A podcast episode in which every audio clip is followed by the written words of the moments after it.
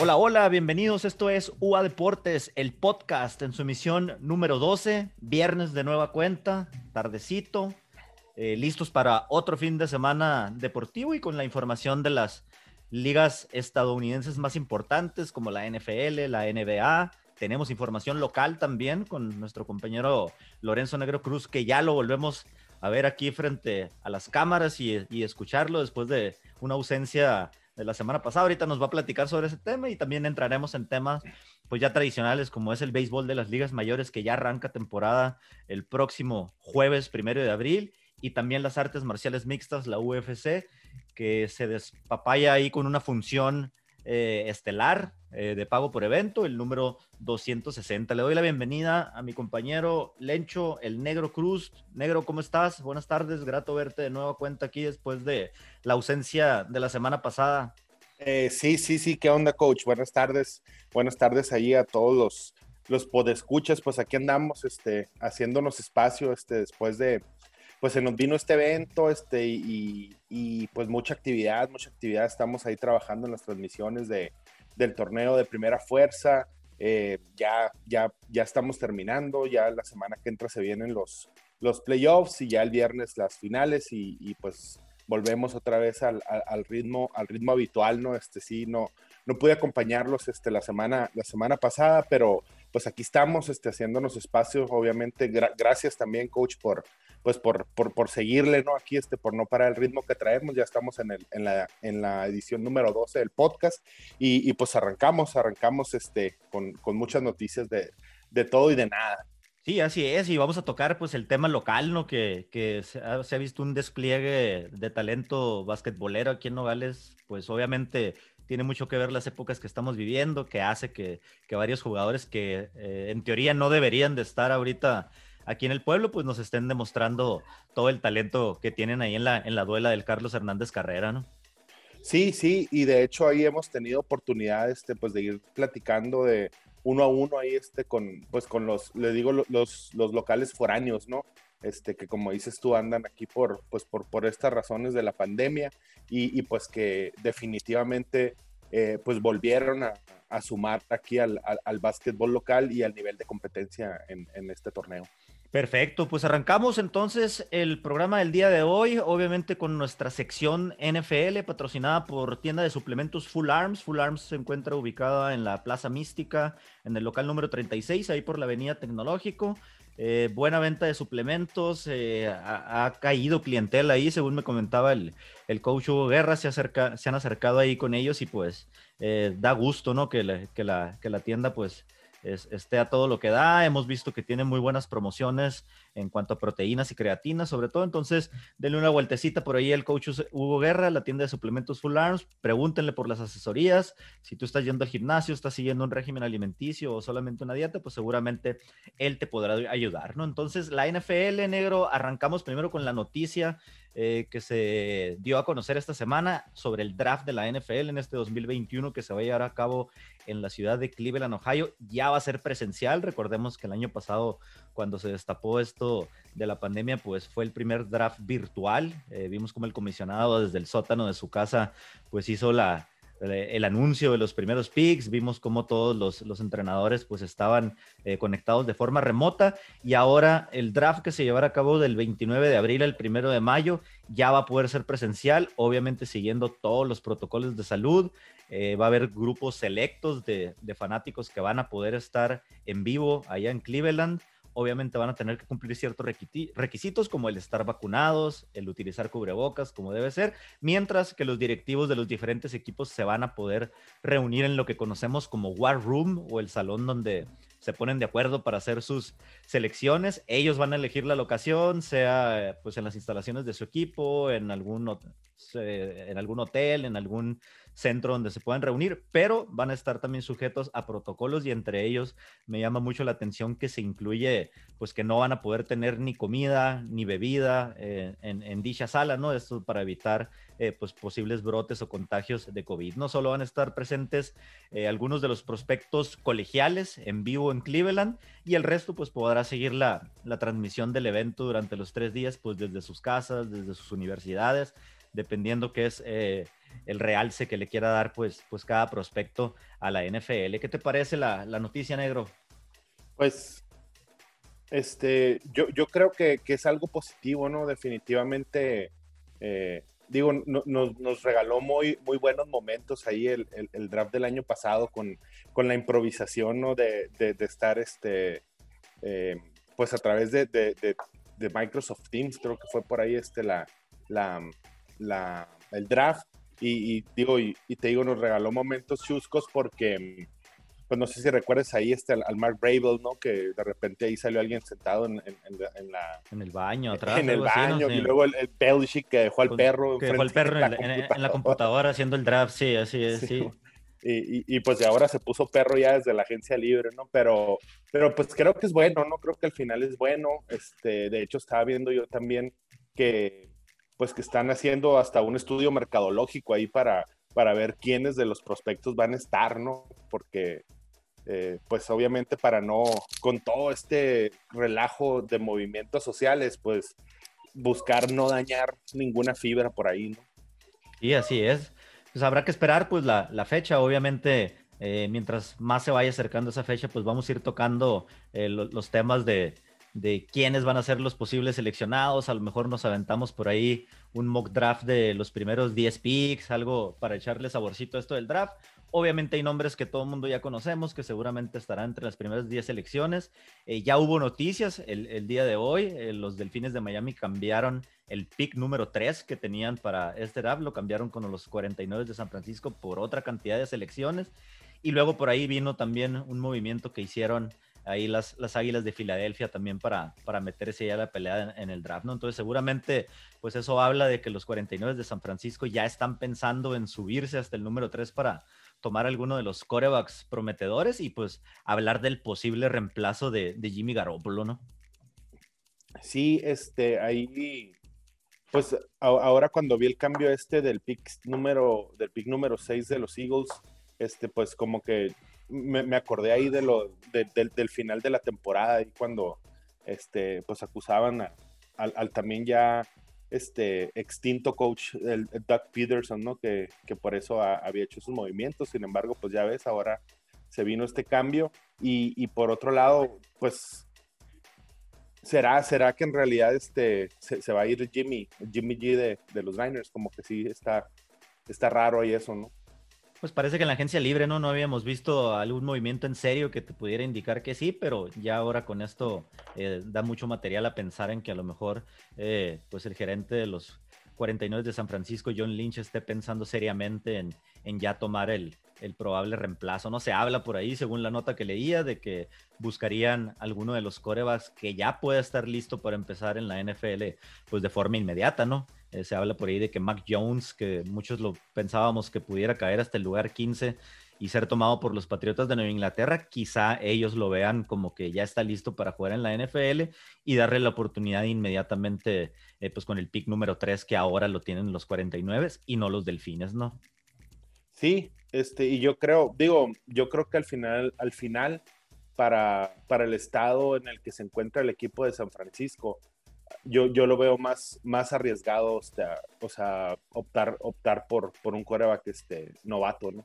Al menos yo, yo así lo veo. Digo, de repente Jimmy G parecía que tampoco estaba listo, ahora imagínate.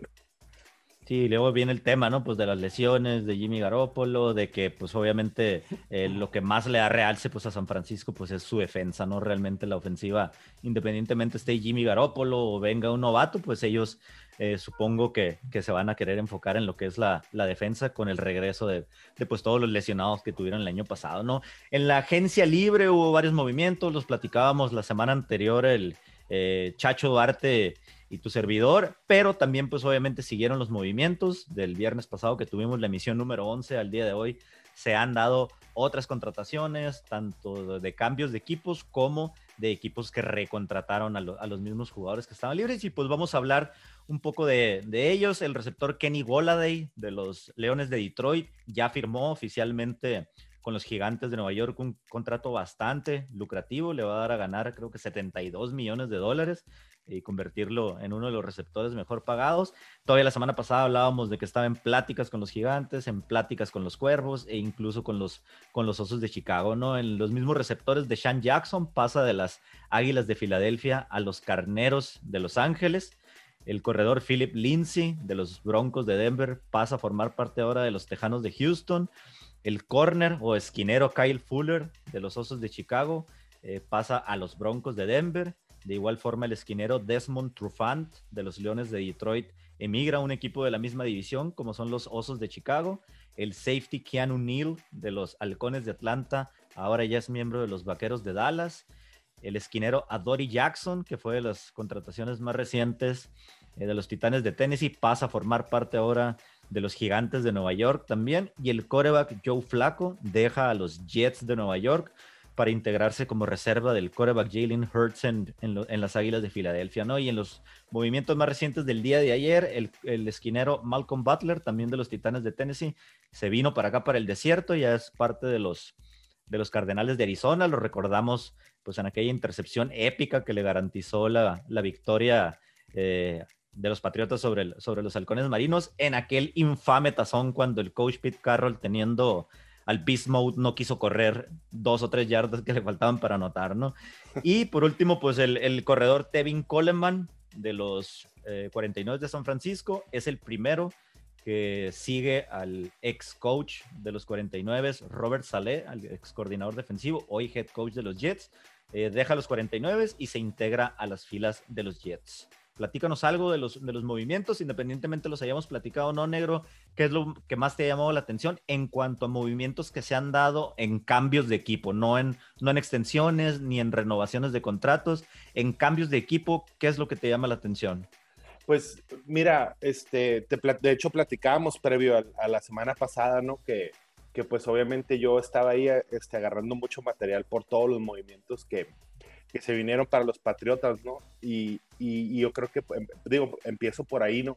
Eh, creo, que, creo que sí fue una, una, una jornada muy agresiva por parte del equipo de los Patriotas, pero digo, al final de cuentas, este, siento que, que siguen quedando muchos huecos, ¿no? Porque sí, o sea, se vino este jugador, los alas abiertas sobre todo, llegó este Aguilar, llegó Bourne, este, pero pues siguen siendo opciones tres o cuatro de todos modos como alas abiertas. A eso súmale, pues que todavía no es como que ya cuentan con un coreback, este, pues con la confianza de que vaya a trabajarlos, ¿no? Ahora, ahora ya con, con este movimiento de, de, Cam Newton, pues, pues nos queda, le queda a Patriotas la esperanza de que con una preseason completa, pues veamos este, si, si, sale, si sale haciendo un trabajo, un trabajo pues más, más decente, ¿no? También otro de los cambios que me sorprendió este, fue la, ahí la contratación de Kenyan Drake con los Raiders. Este, se me hace muy poco, de muy poco sentido, ¿no? Sobre todo cuando tienes a Josh Jacobs, pues, ¿no? Entonces, digo, no sé, eh, no sé, este, qué es, este, digo, tengo entendido y, tú, tú, tú, me puedes este, dar la razón o, o, o, o, darme el sentido, pero sí, este, pues es como que el, el, esquema de juego de, John Gruden, ¿no? O sea, el, volumen de jugadas va por la carrera, entonces creo que por ahí va, más sin embargo, pues no, no me hace sentido, pues, ¿no? O sea, que, que hayan ido por Kenyan Drake cuando tienes a Jacobs. Y por otro lado, eh, pues sí, también hay cosas positivas, ¿no? Ahora, volviendo a los Patriotas, este, eh, por ejemplo, ese, ese dúo ahí en, en, las salas cerradas que, que pues nos hace pensar en que podemos ir otra vez este, por algo, y cuando digo podemos es porque son los patriotas, este, em, a, a, pensar en un esquema de esos, ¿no? Como cuando estaba el Gronk, cuando estaba este Hernández. Así y, es. Y creo que la llegada de Hunter y, Smith, pues puede ser que, que, le dé ahí ese nuevo aire ahí a, a Josh McDaniels, ¿no? En la, eh, en la ofensiva para los patriotas.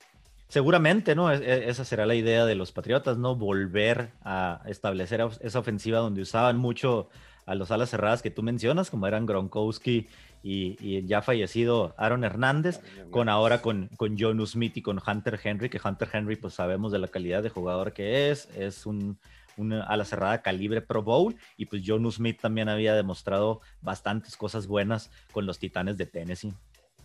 Sí, y, digo, este, también mencionar, este, platicábamos en, el, en la última edición, que es en, la, en el 10, eh, cuando se vinieron las etiquetas con los safeties y, y, de hecho me puse a escuchar el podcast porque no me acordé del nombre y, creo que no lo traíamos en la mira, pero, pero me gustó mucho lo que hizo Cleveland al, al contratar. Digo, todos los reflectores estaban en J.D. Ramsey y en Aaron Donald, pero creo que John Johnson también era un, jugador factor ahí en la defensa de, de, los Rams. Y, y, me gusta, o sea, me gusta que haya llegado a Cleveland, que pues obviamente hemos visto cómo ya tiene algo muy, muy balanceado y la llegada de él y la llegada de Troy Hill, este, pues pone, pone en otra posición ahí a, la secundaria, a la secundaria de Cleveland, ¿no? Coach, o no sé. Eh, sí, sí se, han ido armando muy bien, ¿no? Los, cafés de Cleveland, hemos visto cómo han ido desarrollando. Basta ver con que ya calificaron a los playoffs, obtuvieron un triunfo en, la pasada eh, temporada y obviamente pues tiene mucho que ver la mano del coach Kevin Stefanski, que sí está casado con la idea pues de lograr una reconstrucción total, ¿no?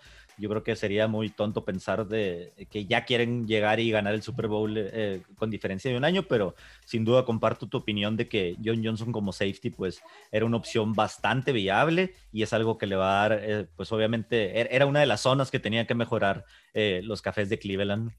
Y, él esperaba la etiqueta, o sea, sobre todo cuando, cuando se vino esa, esa semana de que, de que estaban etiquetando los safeties, este, por ahí en redes, o sea, como que él sentía, ok, pues me, quedo con la etiqueta que tiene y pum, la sorpresa fue que no, ¿no? Y ahora pues la sorpresa es que tampoco negoció y se va, se va con los Browns.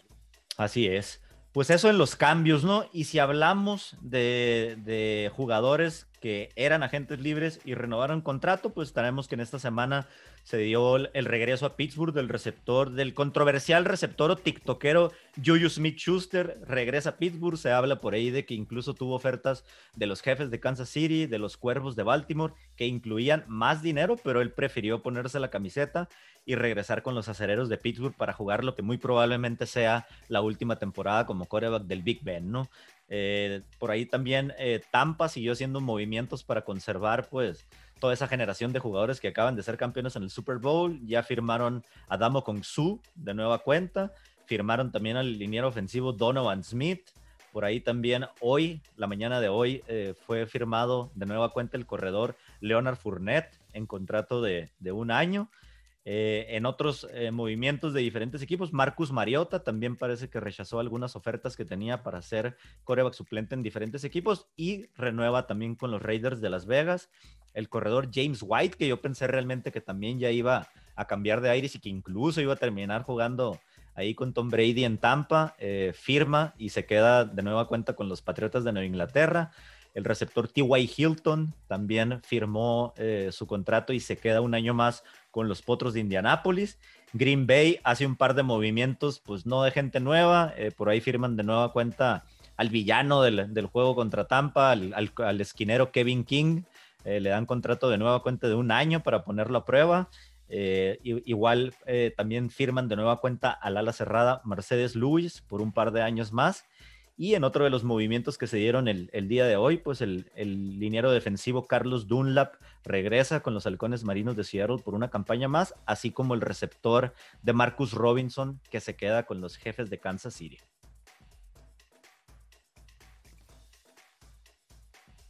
Sí, este, que en mute ahí, sorry. este, eh, pues sí, eh, digo, no, no abundar, no abundar y darle vuelta a lo mismo, este, prácticamente pues platicar ahí de un, de un, recap de lo que se vino desde la semana pasada hoy, ¿no? Y, y dos cosas que yo veo muy importantes eh, que pasaron con las renovaciones.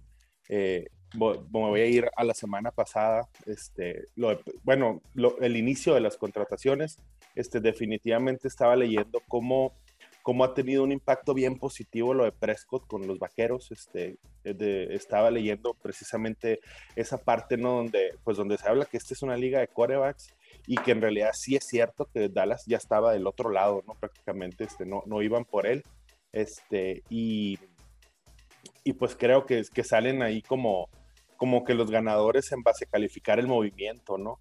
Y por otro lado, también digo, hablando del efecto de tener al coreback, este, pues ha sido bien impresionante toda la, toda la sinergia que ha habido a partir de la, de la reestructuración incluso de su contrato este, de Tom Brady y cómo, cómo se ha ido acomodando todo, ¿no? Estaba viendo cómo, cómo tiene un impacto bien fuerte en el, en el tope salarial este, esta contratación de hecho, ¿no? De, de Sue y, Smith y, y, cómo viene, o sea, cómo luego, luego ves el impacto de que arreglas a esta parte y luego, luego ya llega Fournette, ¿no? Y que quién sabe quién llegue más, por ahí este, hasta, ya ves que hasta se rumoraba hasta Fitzgerald, ¿no? Que, este, que, se, que podía llegar ahí a los, a los bucaneros, entonces eh, yo creo que también pues, pues es parte de eso, ¿no? O sea, es, es, es ese efecto que, que, que, se viene cuando tienes a un líder en todos los parámetros del juego. ¿no? Y sin duda, y por eso yo pensaba que, que, al estar libre James White, dije, ahí tiene que, uno se necesita al otro, dijo, hizo muy buena mancuerna con Tom Brady en sus épocas con los Patriotas, pues yo creo que era momento, ¿no? Igual las, las dudas se, se, dispersaron, yo creo que tuvo que ver mucho que James White se decidió a firmar con los Patriotas el día de ayer jueves, y ya hoy en la mañana se estaba dando a conocer la noticia de que Leonard Fournette regresaba por un año más con los Bucaneros de Tampa, sabiendo que ahí tienen a Ronald Jones, sabiendo que tienen pues a muchos de, bueno, prácticamente tienen a todos los titulares que estuvieron en la temporada pasada con los Bucaneros de Tampa, solamente en la lista ahí de los más destacables, pues les falta eh, firmar a Antonio Brown, que se rumora que a pesar de que ahorita es agente libre, que nomás anda probando el mercado, conociendo ofertas, pero que es muy factible que también vaya a regresar una temporada más con los Bucaneros. Sí, sí, definitivamente. Y, y ya ves este, también que que se vinieron otros agentes libres que en su momento fueron de los Patriotas y el primer impacto fue Van a Bucaneros, ¿no? O sea, desde Kyle Van Noy, este, Amendola, hablabas ahorita de James White, ¿no? Entonces, eh, pues es increíble ese, ese imán y esa, y esa influencia que hacen todos nosotros, ¿no? De decir, ah, ya va a Bucaneros. Y, y, hacer énfasis en eso, ¿no? Que muchos de ellos están prefiriendo dejar de ganar 3, 4 millones de dólares en diferencias de sueldo solamente por tener la oportunidad de estar en un equipo competitivo, hablar de playoff y obviamente pues de, de lograr un supertazón al lado del, del mejor coreback de todos los tiempos en la NFL. Sí, no, no este, definitivamente, o sea, esa es, esa, ese es el imán y, pues vamos a ver este, qué, otras, qué otras sorpresas se vienen. Para cerrar entonces eh, la sección de la NFL, solamente pues comentar que esta semana pues tuvieron, eh, se llevaron a cabo dos de los Pro Days más importantes de las universidades. Por allá el día martes tuvimos el Pro Day de la Universidad de Alabama, donde vimos pues obviamente el despliegue de talento de varias de las estrellas eh, consideradas para primera ronda, entre ellos el quarterback Mac Jones, del cual hablábamos que es firme candidato para ser seleccionado ahora sí en primera ronda. Recordemos que antes de ganar el campeonato estatal de, eh, de fútbol americano colegial, se mencionaba que podía ser un coreback de segunda ronda, quizá a lo mejor de tercera, pero bueno, eso elevó sus bonos. El Pro Day también acaba de elevar un poco más sus bonos y ya se habla de que puede estar incluso entre los primeros 15 seleccionados, sea con los Patriotas, sea ahora con los 49, pero parece que Mac Jones, pues obviamente está escalando posiciones, ¿no? Obviamente el receptor de Bonta Smith, ganador del trofeo Heisman, no tuvo participación en el, en el, en el Pro Day de Alabama, así como tampoco el corredor Najee Harris, pero a la defensiva pues vimos una muy buena actuación también del esquinero Patrick Surtain Jr., hijo pues de aquel legendario esquinero también de los Delfines de Miami. Entonces, digno de comentarse, pues obviamente Alabama siempre eh, aporta muy buenos jugadores a la NFL al ser una de las mayores potencias en el fútbol americano colegial, de los más dominantes. Y también el día de hoy se llevó a cabo el Pro Day eh, de la Universidad de BYU, que ahora este año, pues obviamente está en boca de todos. ¿Por qué? Por el coreback Zach Wilson, que se pronostica ahora sea el, el elegido número dos en el próximo draft, ya tumbándole lugar a Justin Fields, como lo comentamos también en la emisión pasada. Tuvo un Pro Day impresionante, haciendo. Eh, completando pases que realmente yo ni siquiera le vi a Trevor Lawrence. Eh, cambiando todo, el, girando de un lado al otro, poniéndola en el hash contrario, eh, rutas cortas, largas, en fin, tuvo un excelente Pro Day y se habla de que pudiera ser el representante de BYU que es elegido en la posición más alta del draft por primera vez en la historia. Sí, eh, antes de eso, el, el, que mejor posición ha tenido en el draft ha sido el liniero defensivo Ezequiel Anza con el número 5, me parece que por allá por el 2013. Y bueno, si ahora los Jets se deciden por escoger a Zach Wilson eh, con el pick número 2, pues sería el, el, el que va a, obtener ese, ese puesto de honor, ¿no? Para, por la universidad que está en, en Salt Lake City.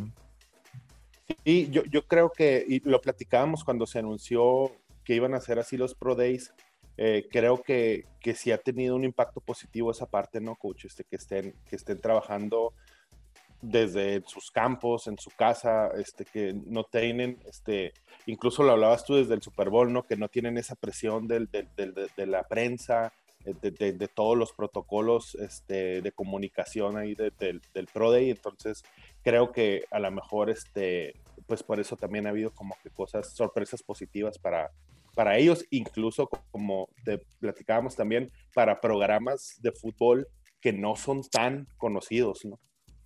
Así es, y pues, y, sobre todo, pues mencionar esto, ¿no? Que se viene, parece una generación muy prometedora en cuanto a corebacks, ¿no? Ya sabemos del caso Trevor Lawrence, sabemos ahora del caso Zach Wilson, de Justin Fields de Ohio State, por ahí también se viene mencionando muy fuerte Trey Lance de North Dakota State University, universidad de donde salió Carson Wentz, y pues ahora pujando fuerte y posicionándose pues ahí Mac Jones de la marea púrpura de Alabama, ¿no? Entonces con esto cerramos eh, la cápsula NFL patrocinada por tienda de suplementos Full Arms. Denle like en su página de Facebook. Les recuerdo que también ya tienen servicio a domicilio. Si tú por alguna situación no puedes ir a visitarlos y entras a su página, puedes checar existencias del producto que tú desees y por un costo extra de 30 pesos, pues te lo harán llegar a tu casa. Nos vamos entonces a lo que va a ser la sección de la NBA. Platícanos, patrocinada por nuestros buenos amigos de Wings to Go and More. Sí, este, vámonos aquí este, a, esta, a esta parte, eh, pues que, que, tanto nos trae, tanto nos gusta, ahí patrocinada por, por nuestra amiga Yesenia Luna y Wings to Go and More. Eh, pues les he estado diciendo un concepto, un concepto diferente, una, una cocina de verdad, este, con, con muchas ganas y con mucho amor. Este, y ella pues también ahí cada vez involucrándose un poquito más. Les adelanto que, que ya estamos, está preparando ahí una, pues algo ahí para, para interactuar con, con, con, nosotros y con, con nuestros podescuchas ahí, eh, para que se vengan ahí algunas este, actividades a través del podcast coach. Ubicados en la calle Hermosillo número 225. Igual siempre los invitamos, ya sabemos que los fines de semana son enteramente deportivos, puedes ver béisbol, puedes ver NBA puedes este, ver las peleas de la UFC y pues obviamente eh, no está de más acompañarlos con unas buenas bebidas frías y unas boneless o alitas de Wings to Go and More, ¿sí? En la NBA, eh, vámonos primero, negro, a las posiciones, cómo andan en la conferencia este, en la oeste, qué actuaciones han tenido los diferentes equipos en los últimos 10 partidos. En la conferencia este traemos todavía como punteros a los 76ers de Filadelfia, que en los últimos 10 partidos van 9-1. Después por ahí aparecen los Bucks de Milwaukee. Eh, con 9-1 también en sus últimos 10 juegos y han ganado 8 partidos consecutivos. Luego vienen los Nets de Brooklyn, con una seguidilla de 8-2 en los últimos 10 y luego se acaban de colar por ahí en el cuarto lugar los Hornets de Charlotte que en sus últimos 10 juegos marcan, marchan perdón, con, una con, una, con un récord de 6-4. Eh, mientras que en la conferencia oeste, pues los punteros siguen siendo el Jazz de Utah, como lo han sido la mayor parte de la temporada, con récord de 6-4 en sus últimos 10. Luego los Soles de Phoenix con récord de 7-3. Los Clippers de Los Ángeles con récord de 6-4 y pues obviamente lo que se preveía, ¿no? En cuarto lugar, los Lakers de Los Ángeles, que ahorita andan en los últimos 10 juegos con récord de 4 a 6 y han perdido cuatro partidos al hilo. Obviamente, pues ahorita tocaremos el tema de la lesión que se vino el sábado anterior de LeBron James y qué tanto ha afectado. Platícanos un poquito de, cómo, se, cómo se ven los equipos aquí en la NBA. Sí, pues digo, hablando específicamente de las posiciones, eh, pues se viene la parte, la parte interesante de la temporada, ¿no? Este, sí es cierto ahí que hemos visto una primera mitad de temporada que ha estado siendo liderada ahí por Filadelfia y por Utah, hablando de las de las, de las dos conferencias. Sin embargo, este, ya viendo así todo el, el, el, overall de, de, las dos conferencias, este, pues en realidad eh, los, los standings siguen muy parejos, ¿no? Entonces, eh, ahora todavía que se vinieron, vamos a platicar más adelante ahí de, de, algunos cambios, pero ahora también que se reforzaron los juegos, este, también que ya este, los jugadores pues entran en otro modo, ¿no? Este, de, de juego pues va a venir el empuje, sobre todo ahí en esa lucha entre el octavo y el onceavo lugar, este, que no está muy este, disparejo en el este, o sea, vemos como el octavo lugar es, Boston, este, que está con 21 ganados y 23 perdidos. Sin embargo, atrás de ellos viene Indiana, viene Chicago, viene Toronto, e incluso Cleveland, este, con diferencias de tres juegos nada más, pues, ¿no? Entonces se, se pone bien interesante sobre todo esa caja y cuando empiezan esos equipos a apretar, este, que son los últimos lugares, pues es también cuando se vuelve un problema para el que lo va liderando. Es algo que hemos venido platicando desde que arrancó la temporada y, es, y es ahí también donde se va a venir la prueba para estos equipos, ¿no? O sea, sí hablamos de lo bien que juega Utah, de lo mucho que se están divirtiendo, de, de cómo disfruta su rol cada jugador. Sin embargo, viene el tiempo de playoffs y es como dicen los gringos, ¿no? O sea, playoff, payoff, ¿no? Y aquí es donde donde se viene lo bueno. En el, en el oeste pasa lo mismo, o sea, vemos a San Antonio que sigue empujando, o sea, que viene de, no haber pasado a playoffs la temporada pasada después de 22 años y que obviamente con esta sangre nueva, este, pues el coach Popovich quiere, quiere pasar a playoffs, de verdad que creo que, que, lograr pasar y aunque perdiera en la primera ronda, eh, pues sería de todos modos algo muy positivo, pero pasa lo mismo, o sea, está tras Memphis, está tras Golden State, que sigue siendo una sorpresota que siga empujando por playoffs, otro sorpresivo equipo como Sacramento, y la diferencia es lo mismo, o sea, dos, tres, cinco juegos a lo máximo entre las posiciones del 6 al 11, o sea, entonces ahí eso todavía no está resuelto y, es lo que te comentaba, o sea, crecen su básquetbol estos equipos y es cuando se vuelven un problema para los que están rankeados en, la, como líderes en las, en las conferencias, ¿no? Y casualmente, ¿no? Hablando ahorita, tocando por encimita la lesión y la, y la caída, por así llamarle, momentánea de, de, los Lakers con estas cuatro derrotas seguidas. El sábado se vinieron un par de lesiones importantes para, para dos equipos pero contrastantes. ¿Por qué? Porque una fue la lesión del novato Lamelo Ball eh, de los Charlotte Hornets y otra, pues la ya mencionada del, veterano de los Lakers, LeBron James, ¿no? Entonces, Lamelo Ball se habla de que quedará fuera el resto de la temporada por una lesión en la, en la muñeca derecha. Parece que se rompió la, muñeca en, en la derrota que tuvieron, me parece que fue el sábado anterior ante los Clippers, derrota de 125-98, y Lamelo que pues estaba hablando mucho, ¿no? De que estaba considerado para ser el, favorito para, para novato del año. Ya sabíamos que había sido el pick número 3 del, draft de la, de la NBA, apenas tiene 19 años, el menor de los hermanos Ball, por ahí Lonzo que ya tiene jugando pues algunas campañas en la, en la NBA y bueno, ¿no? 41 juegos donde los Hornets en ese momento de la lesión estaban en el número 8 rankeados en el este. Ahorita ya vimos que, están momentáneamente en el número 4 y promediaba pues 15.9 eh, eh, puntos por partido, 6.1 asistencias y 5.9 rebotes. ¿Qué tanto pega la lesión de, de Lamelo con los Hornets? Fíjate que, que, definitivamente la lesión, la lesión de Lamelo, claro que va, va a pegar muy fuerte eh, definitivamente yo creo que ya no había manera de que no fuera él el, novato del año, a menos que sucediera esto. De hecho, ya se habla que ahora Edwards de Minnesota es el que, el que entra allí este, ya como favorito.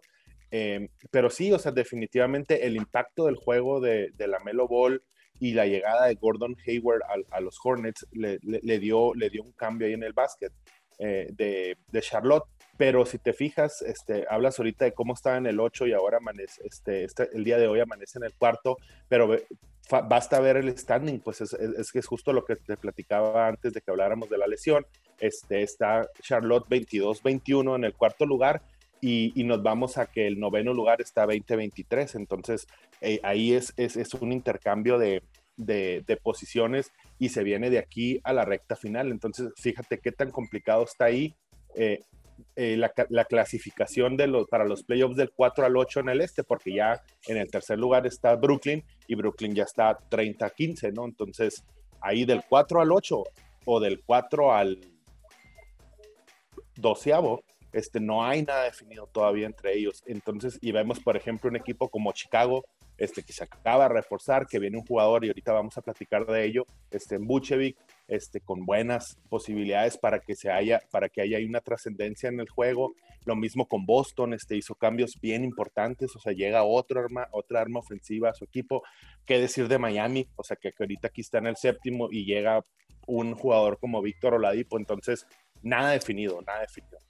Y, seguramente, ¿no? Pues la semana que entra, que estemos hablando en el podcast número 13, pues va a haber cambios en la posición, precisamente por, por esto que mencionas tú de lo cerrado que van ahorita en la cuestión del standing. Entonces, seguimos con ese tema, ya que lo tocaste.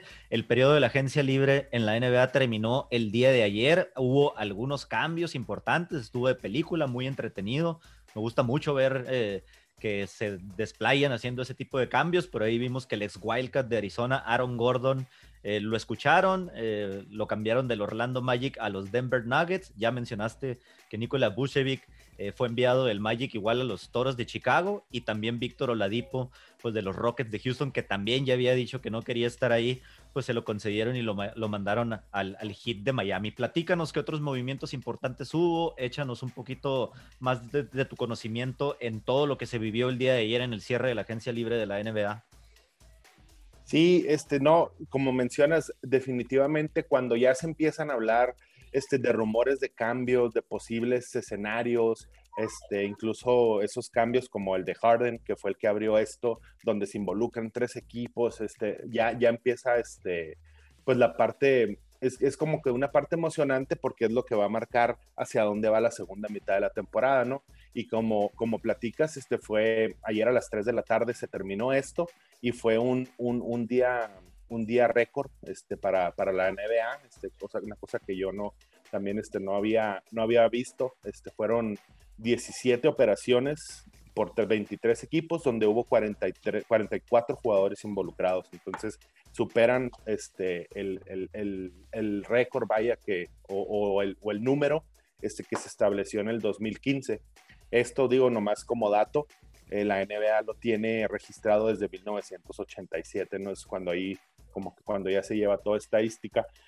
Y pues yo creo que, que pues sí, sí hubo, sí hubo muchos cambios, obviamente, como mencioné este, este dato, eh, mm, hubo muchos jugadores involucrados, pero pues platicar un poquito sobre todo de, de lo que es más trascendental, ¿no? Y te platicaba ahorita cómo Víctor Oladipo llega al Miami Heat, este, un Miami Heat que lo vimos este, eh, en la burbuja el verano pasado y que obviamente es un equipo que, que, está muy bien complementado, no completo, pero sin embargo llega un arma más, un arma ofensiva más, ¿no? Alguien que llegue a, pues a darle aire ahí tanto a Jimmy Butler como los tiradores estos eh, Robinson y, y, Hero, este, y, y, sobre todo este, cómo llega con la, ahora sí que a lo mejor con la posibilidad de quedarse, pues no, o sea, ya de armar un, un buen núcleo para la próxima temporada, porque definitivamente esto no los convierte ya en, en, en algo que vaya a suceder.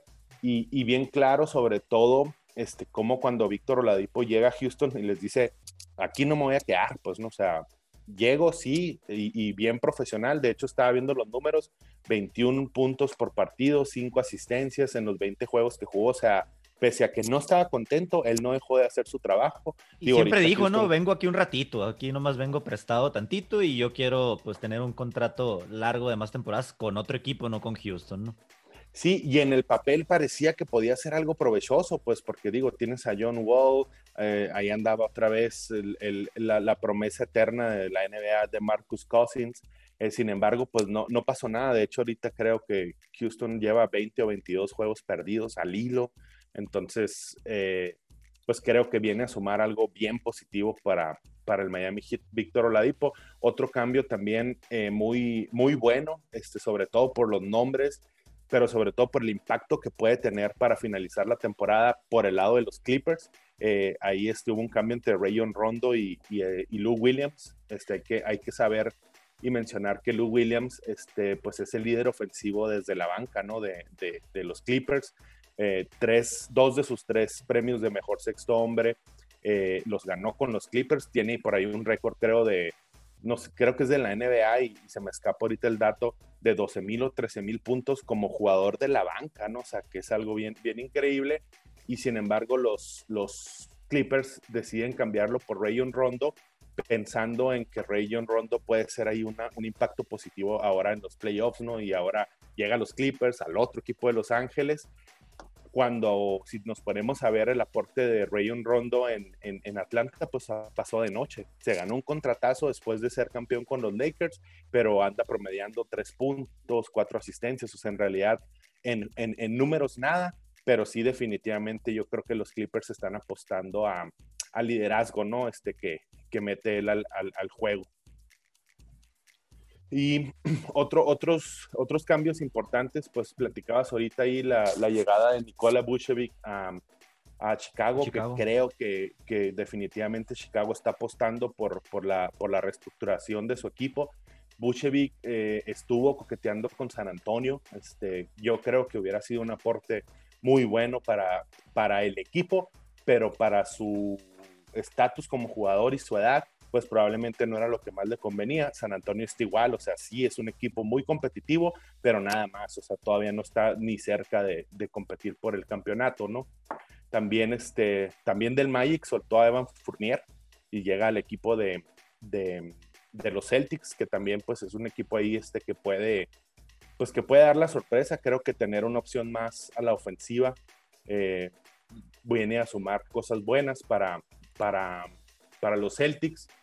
Otro cambio interesante fue el de J.J. Reddick, que llegó a los Mavericks. Los Mavericks ahorita, pese a que son un equipo que, parecía que ya estaba este, funcionando de manera correcta, están teniendo una temporada mala desde la línea de tres, sobre todo también pues perdieron a Seth Curry, este, que era el que se encargaba en teoría se encargaba de, llevarlo, ¿no? Entonces la llegada de JJ Reddick, este, creo que también viene, viene a sumar ahí este, para, la, para la ofensiva de, los Mavericks, ¿no? Y, otros, otros cambios más, este, pero yo creo que lo que viene todavía más importante es, y, hay dos casos, dos jugadores em, que es importante mencionar que no lograron hacer un cambio, es este Drummond, que ya se anunció en la mañana que ya, los, este, ya compró su contrato con, con Cleveland y la Marcus Aldrich. Justo por él te iba a preguntar, ya, ya, ves que lo habíamos platicado en, en emisiones pasadas, que a lo mejor eh, ya era tiempo de, salir de, los Spurs y realmente pues yo me quedé esperando ese nombre, ¿no? El, el, día de ayer,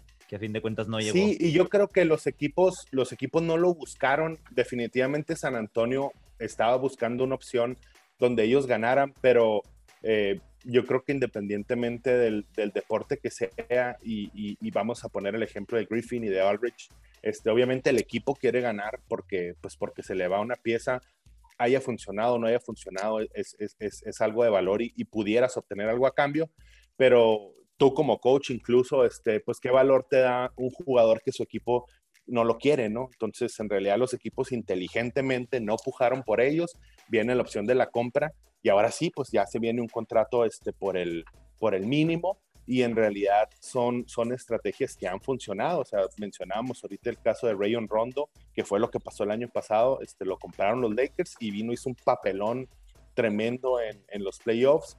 Carmelo Anthony, que siempre eh, ha estado ganando contratazos, llegó el momento en el que no hubo un intercambio, se vende a Portland por, por un contrato mínimo y ve lo que está logrando. Está Blake Griffin también con los Nets, entonces pues creo que, que es una buena estrategia no haber pujado por ellos. Yo estoy bien convencido que uno de los dos va a terminar con los Lakers. Los Lakers necesitan un, hombre grande. Eh, no sé, de verdad no sé si vaya a sumar los dos. Para mí los dos no son jugadores de playoffs, pero sin embargo este, los Lakers necesitan, ¿no? Este, de verdad, la lesión de James es una alarma creo yo también que es también tomar un, poco de descanso, pero lo que sí yo veo preocupante es la situación de Anthony Davis. Es lo que te iba a comentar, le, sumas, le, sumas, esa lesión de Anthony Davis más la de LeBron James y ahora sí, cuidado, ¿no? Sí, lo de LeBron a lo mejor sí, sí es algo que con reposo se, se logra, pero yo siento que lo de Anthony Davis no está para regresar este año, es algo muy parecido a lo que le pasó a Kevin Durant y, y recordemos aquella vez que lo, que lo pues que lo forzó Golden State y, se, volvió, se volvió a lesionar. Y, aquí en lo que es la parte de los cambios, o sea, cerrando ya lo que es el mercado, coach, eh, yo creo nada más hacer una mención, definitivamente el ganador fue Brooklyn, ¿no? Este, desde que abrió el mercado obteniendo a James Harden y que se quedó todavía con, con una pieza que yo estoy seguro que ni en sus planes estaba eh, en la llegada de Blake Griffin, ¿no?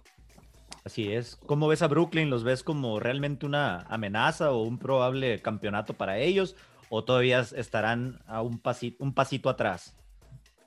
Mira, si, si hablábamos desde la fecha del cambio de Harden, de, ese entonces y como estaba la situación de la NBA, yo no les, no les veía posibilidades. Hablando de cuál es la situación ahorita en la NBA, creo que dieron dos pasos adelante. No creo que son los claros favoritos y, obviamente este, pensando en que los Lakers vuelvan este, completos, se vuelven obviamente en, el, en, el, en, el, en el favorito, pero también este, creo que estos cambios, y platicabas tú ahorita de la llegada de Aaron Gordon a Denver, ahí Denver, Denver también, este, basados en el, en el trabajo que hizo la, la burbuja pasada, también da dos pasos más al frente. Entonces creo que se pone muy competitivo esto, ¿no? Ahora, no hemos visto todavía Brooklyn juntos, ahora ya con todo este núcleo que formó, y, y hay que esperar a ver, a ver qué pasa, ¿no? Bueno, pues movimientos importantes, ya lo mencionaste, histórico en la NBA, esto que vimos ayer en cuanto a la agencia libre. Y para no dejar el baloncesto, pero pasándonos a lo local, platícanos, tú que has estado ahora sí que en todos los partidos, transmitiéndolos por nuestras cadenas hermanas o páginas hermanas más bien, Deporte Guinda, UA Deportes. Eh, ¿Qué es el ambiente que se ha vivido en el Carlos Hernández Carrera? ¿Cómo quedó? Platícanos. Yo tuve la oportunidad de estar ahí en, un par de ocasiones. Eh, las instalaciones lucen pues bastante bien. Tú te pasas por ahí cerca de seis horas diarias durante las, estas dos semanas que estamos cumpliendo el, día de hoy en el, en el, torneo municipal de primera fuerza. Y pues obviamente ahorita tocamos tantito el tema pues, de los talentos nogalenses que actualmente se encuentran aquí en la ciudad por cuestiones de la pandemia, ¿no? Platícanos, danos un resumen, quiénes van punteando, qué cosas buenas hemos visto, qué es lo que esperamos ver ahora que se van a venir las, las fases de los playoffs y pues obviamente hablar de la, de la próxima reactivación deportiva ya en toda la unidad, no, no, no solamente ahí en el Carlos Hernández Carrera. Sí, pues mira, definitivamente, coach, ha sido, han sido dos semanas eh, de muchas sorpresas. Este, creo que definitivamente la, la unión de fuerzas este, a, la hora de, de, organizar un torneo de esta magnitud ha, ha dado el resultado o ha roto más bien las expectativas de, los resultados que se esperaban, ¿no?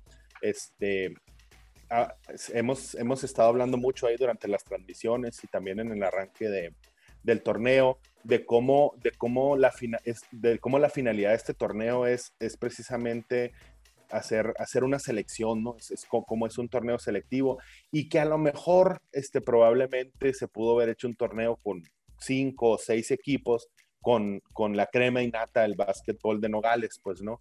Sin embargo, este, pues, eh, cabe mencionar que, que, el esfuerzo que está haciendo el Instituto del Deporte eh, con la Liga Municipal, ah, este es un torneo que no cuesta, este es un torneo que se abrió, este, que tiene eh, nivel en el arbitraje, que tiene nivel en la competencia de los jugadores. Entonces, pues prácticamente si ellos dicen, aquí está la cartera, pues obviamente ellos también dicen quiénes juegan, ¿no? Y, por eso se llegó a un total ahí de 16 equipos, porque se contaba con dos y media semanas para hacerlo. Si hubiera habido más tiempo, hubieran este, habido 20 o, digo, o 30 equipos. Obviamente no todos de primera fuerza, pero sí nos hemos llevado este, buenas sorpresas este, con, con, con equipos este, que, pues que no son considerados de primera fuerza, pero no por ello no tienen el talento o la capacidad para competir, ¿no? Y, los, y te menciono unos cuantos, este, un equipo como Creepies, un equipo como Don Bosco, o sea, que, viene de una comunidad ahí, este, religiosa con otro fin, juntando este, morros de la misma causa este, y, que están eh, haciendo competencia, ¿no? O, o, un equipo que, que, pues, que une jugadores de, como te digo, este, de diferentes capacidades y de diferentes mundos o, esferas de Nogales, este, un coach ahí que se esfuerza por juntarlos y que al, final pues hacen, hacen papeles bien interesantes, ¿no? Entonces, eh, creo, que, creo que ha sido muy positivo, tanto, tanto los equipos de primera fuerza conocidos, este, que no han, que no han este, quedado mal, como las sorpresas que nos hemos llevado con estos equipos, te digo que, que no se esperaba fueran a, a tener tanta garra a la hora de competir contra estos equipos. Y hemos visto de todo, ¿no? O sea, hemos visto juegos muy disparejos donde un equipo demuestra su superioridad, hemos visto tiros muy buenos de, juegos cerrados, pero eso que mencionas es importante, ¿no? Porque me ha tocado ver pues equipos que a lo mejor no traen a mucho estrella, pero al menos hay uno o dos jugadores que sí son muy destacados, ¿no? Caso concreto en el equipo donde está jugando ahorita Brian Ceballos, pues es realmente quien destaca, quien sabemos que tiene un nivel pues muy bueno para jugar en cualquier equipo de los, de los 16 que están participando. Entonces, está, bueno, no me ha tocado ver ahorita en lo que va de las transmisiones algún equipo que tú digas, no, realmente ahí no hay ni uno, no hay ni uno que, que no se defienda, ¿no? Entonces, algunos nombres que nos puedas tirar aquí para, para conocer más a fondo a los jugadores, al jugador insignia. Yo, yo sé que con los rojos, con sangre sonora, pues puedes mencionar tres, cuatro nombres de, de jugadores ya consolidados y conocidos en el ámbito nogalense pero platícanos a los que no hemos podido eh, ver todos los partidos como tú, este, quiénes son los jugadores que debemos seguir ahora que se van a venir la, las etapas de los playoffs e inclusive, pues obviamente el campeonato al que obviamente pensamos asistir ahí de forma presencial, ¿no?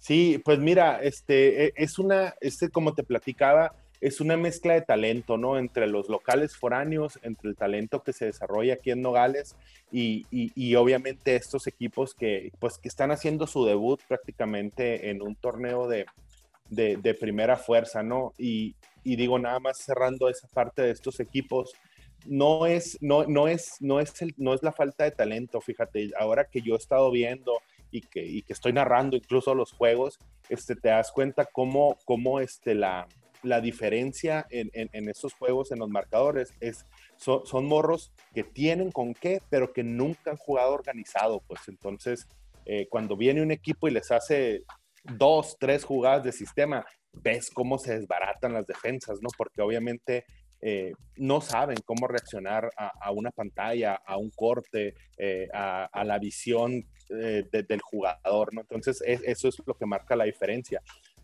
y sí, o sea, te digo, en cuanto al talento, pues está repartido en, varios equipos. Definitivamente creo que el equipo de más nombres y de más talento, pues lo vemos en el equipo de Agua Express, ¿no? Un equipo que, que prácticamente este, tiene una combinación entre el, lo mejor del de los mejores talentos locales que se desarrollan aquí en Nogales, profesionales en México, universitarios, ¿no? O sea, estamos hablando, de, están liderados por el Sandy, el Sandy eh, Villanueva, este, que es un jugador este, que se acaba de retirar de las, de las líneas profesionales.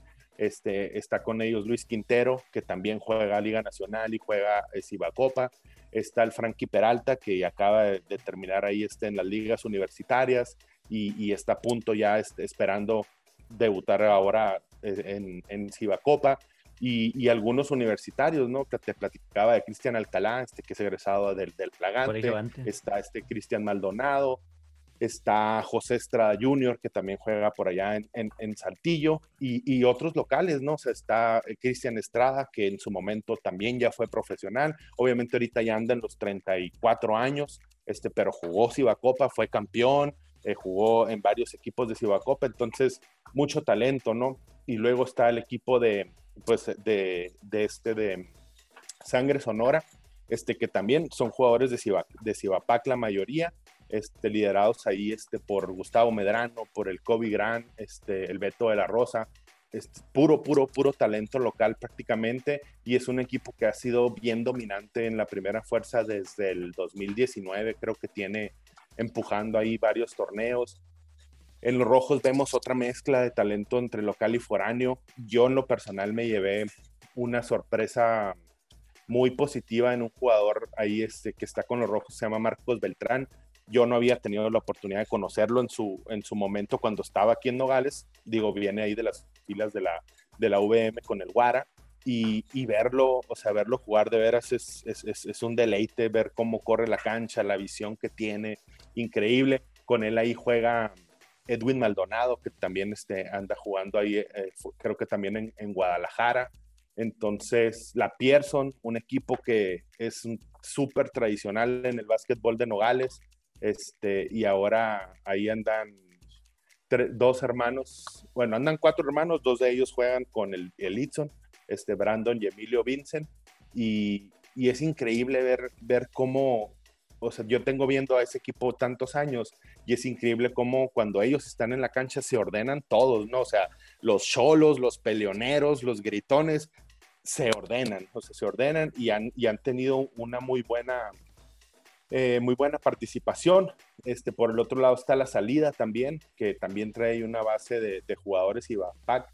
Este, y el equipo de HBA que mencionabas tú ahorita, que, que ha sido la sorpresa, eh, pese a que cuentan con Brian Ceballos, ahí andan otros muchachos, Quesada también, este, que, que también traen muy buen nivel, obviamente acá, eh, que juegan en lo local, y ahorita pues ahí se andan, se andan disputando, de hecho, ser el mejor segundo lugar y, y pasar a playoffs, ¿no? Y, no dejando fuera, coach, este, a, los, a los veteranos que se animaron por esto, ¿no? Y que, y que le han dado un sabor diferente. Obviamente, pues creo que, que, también todos nos hemos dado cuenta cómo va mermando el básquetbol ahora que, que, andan todos estos morros aquí en Nogales, ¿no? Un Nogales Sky que prácticamente es la misma base de este equipo hace, a lo mejor me atrevo a decir, 10 años. Eh, un, un K Sports, este, un, este, espartanos, este, jugadores ya veteranos prácticamente. Sí andan ahí algunos, algunos jóvenes, pero son, son equipos este, más, de, más de pasión ¿no? que otra cosa. Pues gran despliegue de talento el que se ha visto aquí en el, baloncesto, aprovechando este torneo. Platícanos eh, el día de hoy, ¿qué, qué agenda tenemos para, para la tarde de hoy, viernes, ahí en el Carlos Hernández Carrera. Sí, mira, el día de hoy prácticamente eh, el día de ayer creíamos que, ya se definía que ya se definía el futuro del torneo. Sin embargo, el día de hoy se define el, mejor primer lugar, digo porque el esquema del torneo son tres grupos, este, van a pasar los tres primeros, los tres primeros lugares y el mejor segundo lugar, Entonces ya en la semifinal se enfrenta el mejor primer lugar contra el segundo lugar y los, y los otros dos primeros lugares. Entonces, ahorita eh, ya están definidos los primeros lugares, se define quién va a ser el mejor segundo lugar. A, la salida le falta un juego y prácticamente este, hoy, hoy, hoy, hoy se juega si ellos quedan como mejor segundo o queda el equipo de Brian Ceballos como mejor segundo. Y el equipo de Sangre Sonora que, que juega hoy este, contra el equipo de Casino eh, está, eh, va, va a depender del resultado de este juego. Obviamente, como ellos lo quieran jugar, si quedan ellos como el mejor primero o queda como mejor primero Agua Express. Lo mismo la salida, este, necesita ahí, este, creo, si no me equivoco, se, me va el número ahorita, pero creo que 15 puntos los mete ya a ser el, segundo lugar, que lo deberían de lograr, ¿no? Pero, pero como te digo, ha habido, ha habido muchas sorpresas con los equipos debutantes que a lo mejor no han sacado los triunfos, pero se han complicado para los equipos que, que vemos como dominantes. ¿A qué horas arrancan las actividades el, día de hoy? Por allá por hoy, hoy arranca a las siete y media. Eh, el juego es entre la salida y el equipo de Caleno. Y a las nueve de la noche juega Sangre Sonora y el Casino. Eso es en la rama varonil. Y también digo, este, esta, semana, esta semana arrancó la parte femenil. Este, arrancó ahí con cinco equipos. Eh, prácticamente se desarrollaron todos los juegos esta semana. Ahí este, era eliminación directa, el que perdía dos este, ya quedaba fuera. Participó el equipo de la Buenos Aires, de la profesora Panchita Ruiz, también ahí este colega tuyo en la Sí es, la maestra eh, Panchita, un saludo para ella, por cierto. Eh, sí, este, ahí muy grato verlas, ¿no? Porque estaba Panchita, estaba su hija y, y, otras dos niñas que no sé si son sus nietas o son sus sobrinas nietas, pero pero ah, estaban, de repente veías a las cuatro jugando juntas, ¿no? Este, a Mía, Encarnación y Andrea Hernández, Andrea que es hija de la maestra Panchita y Panchita, ¿no? Entonces, eh, pues muy interesante. Eh, el otro equipo es eh, de las ex UTN, jugadoras ahí de la, de la universidad. Estaban reforzadas por Damaris Castro, que es ahí un, un talento local que anda también jugando allá en el CEU, en Monterrey. El otro equipo es, era eh, Gavis Performance, que es un equipo que desde que, arrancó está invicto, invicto prácticamente en todas las competencias aquí este, locales, viene de ganar ahí el, promocional que hizo K-Sports y los compadres ahí en el Boulevard del Ensueño.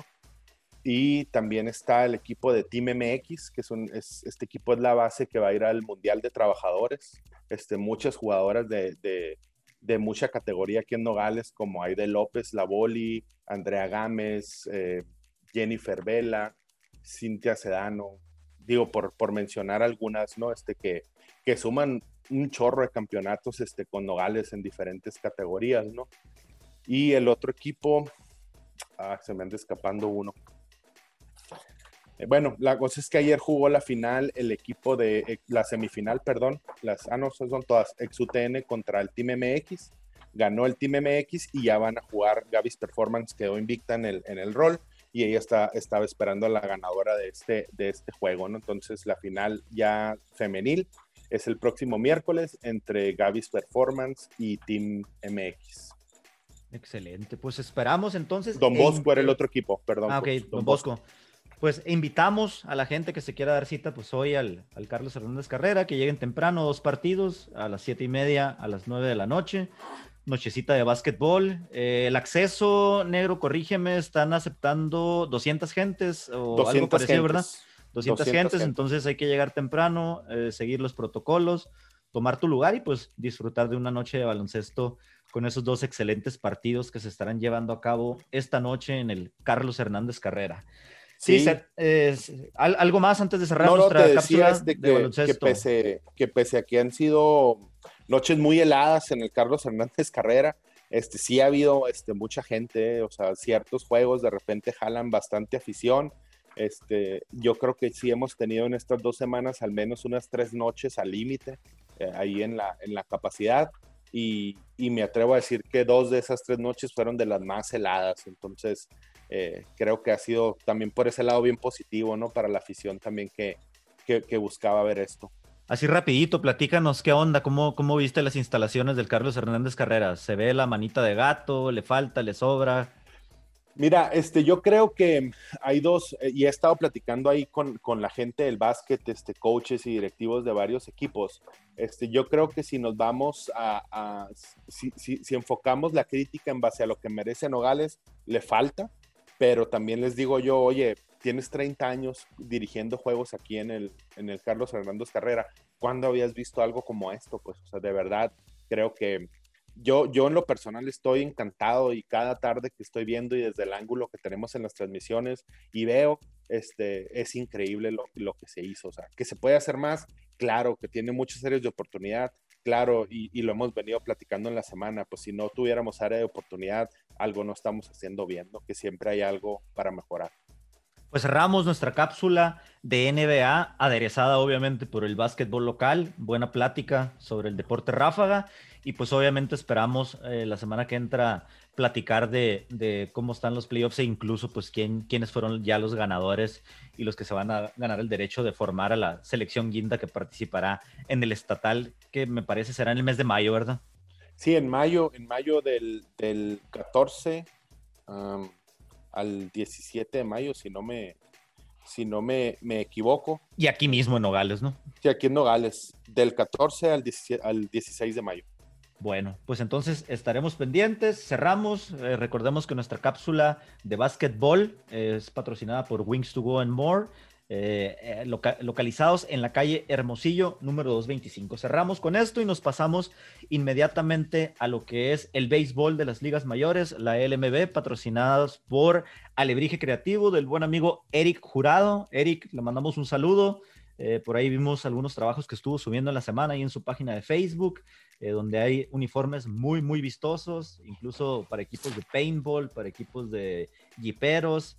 Eh, pero sin duda pues te puedes acercar a él si tienes algo pendiente, no sé, incluso camisetas para eventos familiares, eh, ahorita no es época de escuelas, pero cuando son kermés, etcétera. Échale una llamadita, un like a Lebrige Creativo. Béisbol de las ligas mayores, arrancamos ya la temporada eh, regular el próximo jueves, primero de abril, con cartelera de cuatro partidos que vamos a poder disfrutar por la cadena ESPN, obviamente, para los que tienen cable. Eh, vamos a tener cuatro partidos. Desde las 10 de la mañana van a estar arrancando el día inaugural o el Opening Day, cuando los azulejos de Toronto enfrenten a los Yankees de Nueva York. Sí, los Yankees que tienen gran fanaticada en buena parte del mundo que obviamente ya designaron a su pitcher abridor que va a ser el multipremiado Garrett Cole. Toronto todavía no anuncia quién va a ser el, abridor para ese partido. El partido estará arrancando a las 10.05 de la mañana, tiempo de Sonora. Después de ahí, más o menos a eso de la 1.10 de la tarde, van a estar transmitiendo el partido entre los Dodgers de Los Ángeles con Clayton Kershaw en el Montículo y quienes van a estar visitando a los Rockies de Colorado que aún no han definido abridor hasta el día de ayer. De ahí se van a brincar a las 4 de la tarde a un partido que promete bastante entre los Mets de Nueva York, eh, quienes mandan a la lomita a Jacob de Grom. Van a estar enfrentando a los Nationals de Washington, que también van a tener a su as Max Scherzer. El partido va a estar arrancando por ahí de las 4.09 de la tarde, tiempo de Sonora, y van a cerrar pues esta maratónica transmisión del Opening Day con el partido entre los Astros de Houston que van a mandar a Zach Greinke a la lomita de los disparos, enfrentando y visitando a los Atléticos de Oakland que van a mandar a Chris Bassett ahí a iniciar el partido, ¿no? Ese partido va a andar arrancando por ahí de las 7.07 pm. Muchos partidos, 15 partidos para iniciar la temporada. Negro, ¿qué opinión tienes sobre el inicio ya de las ligas mayores. Ya hemos vivido pues prácticamente un mes de lo que es el Spring Training, que nos toca aquí cerquita. Desafortunadamente por cuestiones de frontera cerrada, pues ya no pudimos ir a visitar eh, nuestro clásico fin de semana por allá en, los parques de pelota. ¿Qué esperas de la próxima temporada de béisbol? ¿Qué te llama la atención? ¿Cuál es lo que te provoca curiosidad? Platícanos algo ahí del base. Pues mira, mira, me puse, obviamente, pues me puse a ver, eh, a, ver un poquito de lo que se viene, ¿no? Entonces, digo, ya sabemos que a diferencia del año pasado, que se jugaron este, 60 juegos por equipo, ahora sí van a, bueno, se pretende que sean los 162 juegos, ¿no?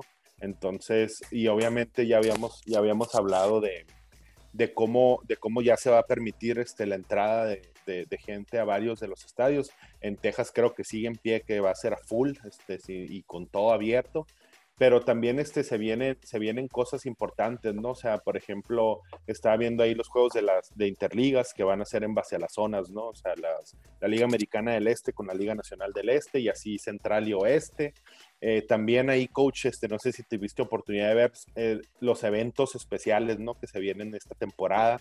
Eh, sobre todo con los equipos de Nueva York. Este, ahí creo el 11 de septiembre está el juego ahí entre los Mets y los Yankees, y, luego el 4 de julio eh, los Yankees reciben a los Mets, ¿no? Entonces, que, son cosas ahí interesantes, sobre todo ahorita que se está hablando de que va a ser una temporada completa y que se va a terminar el 3 de octubre, ¿no? Esos son los planes, este, creo que, pues creo que al final de cuentas las ligas de Estados Unidos y sus planeaciones este, son muy, muy precisas y creo que lo pueden lograr a menos que esto se vuelva otra vez una locura mundial.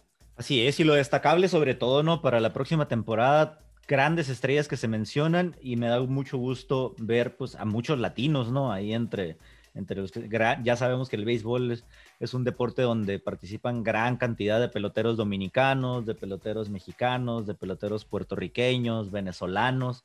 Y obviamente sabemos que hay más extranjeros, ¿no? De otras partes del mundo. Vemos a mucho coreano, a mucho japonés pero sin duda quienes dan la nota pues están enfocados en, el pueblo latino, ¿no? Por eso el eslogan de se habla español, ¿no? En, las ligas mayores, pues ya llega el, inicio de la temporada el próximo jueves, primero de abril, que ya vamos a estar por acá en México en vacaciones de, Semana Santa, en Jueves Santo, vamos a poder disfrutar del, Opening Day pues completito desde las 10 de la mañana prácticamente hasta las 10, 11 de la noche siguiendo toda la cartelera. Y por ahí en, otras noticias en la semana, pues peloteros mexicanos, desafortunadamente el hermosillense Isaac Paredes eh, fue bajado a la sucursal AAA de los, de los Tigres de Detroit.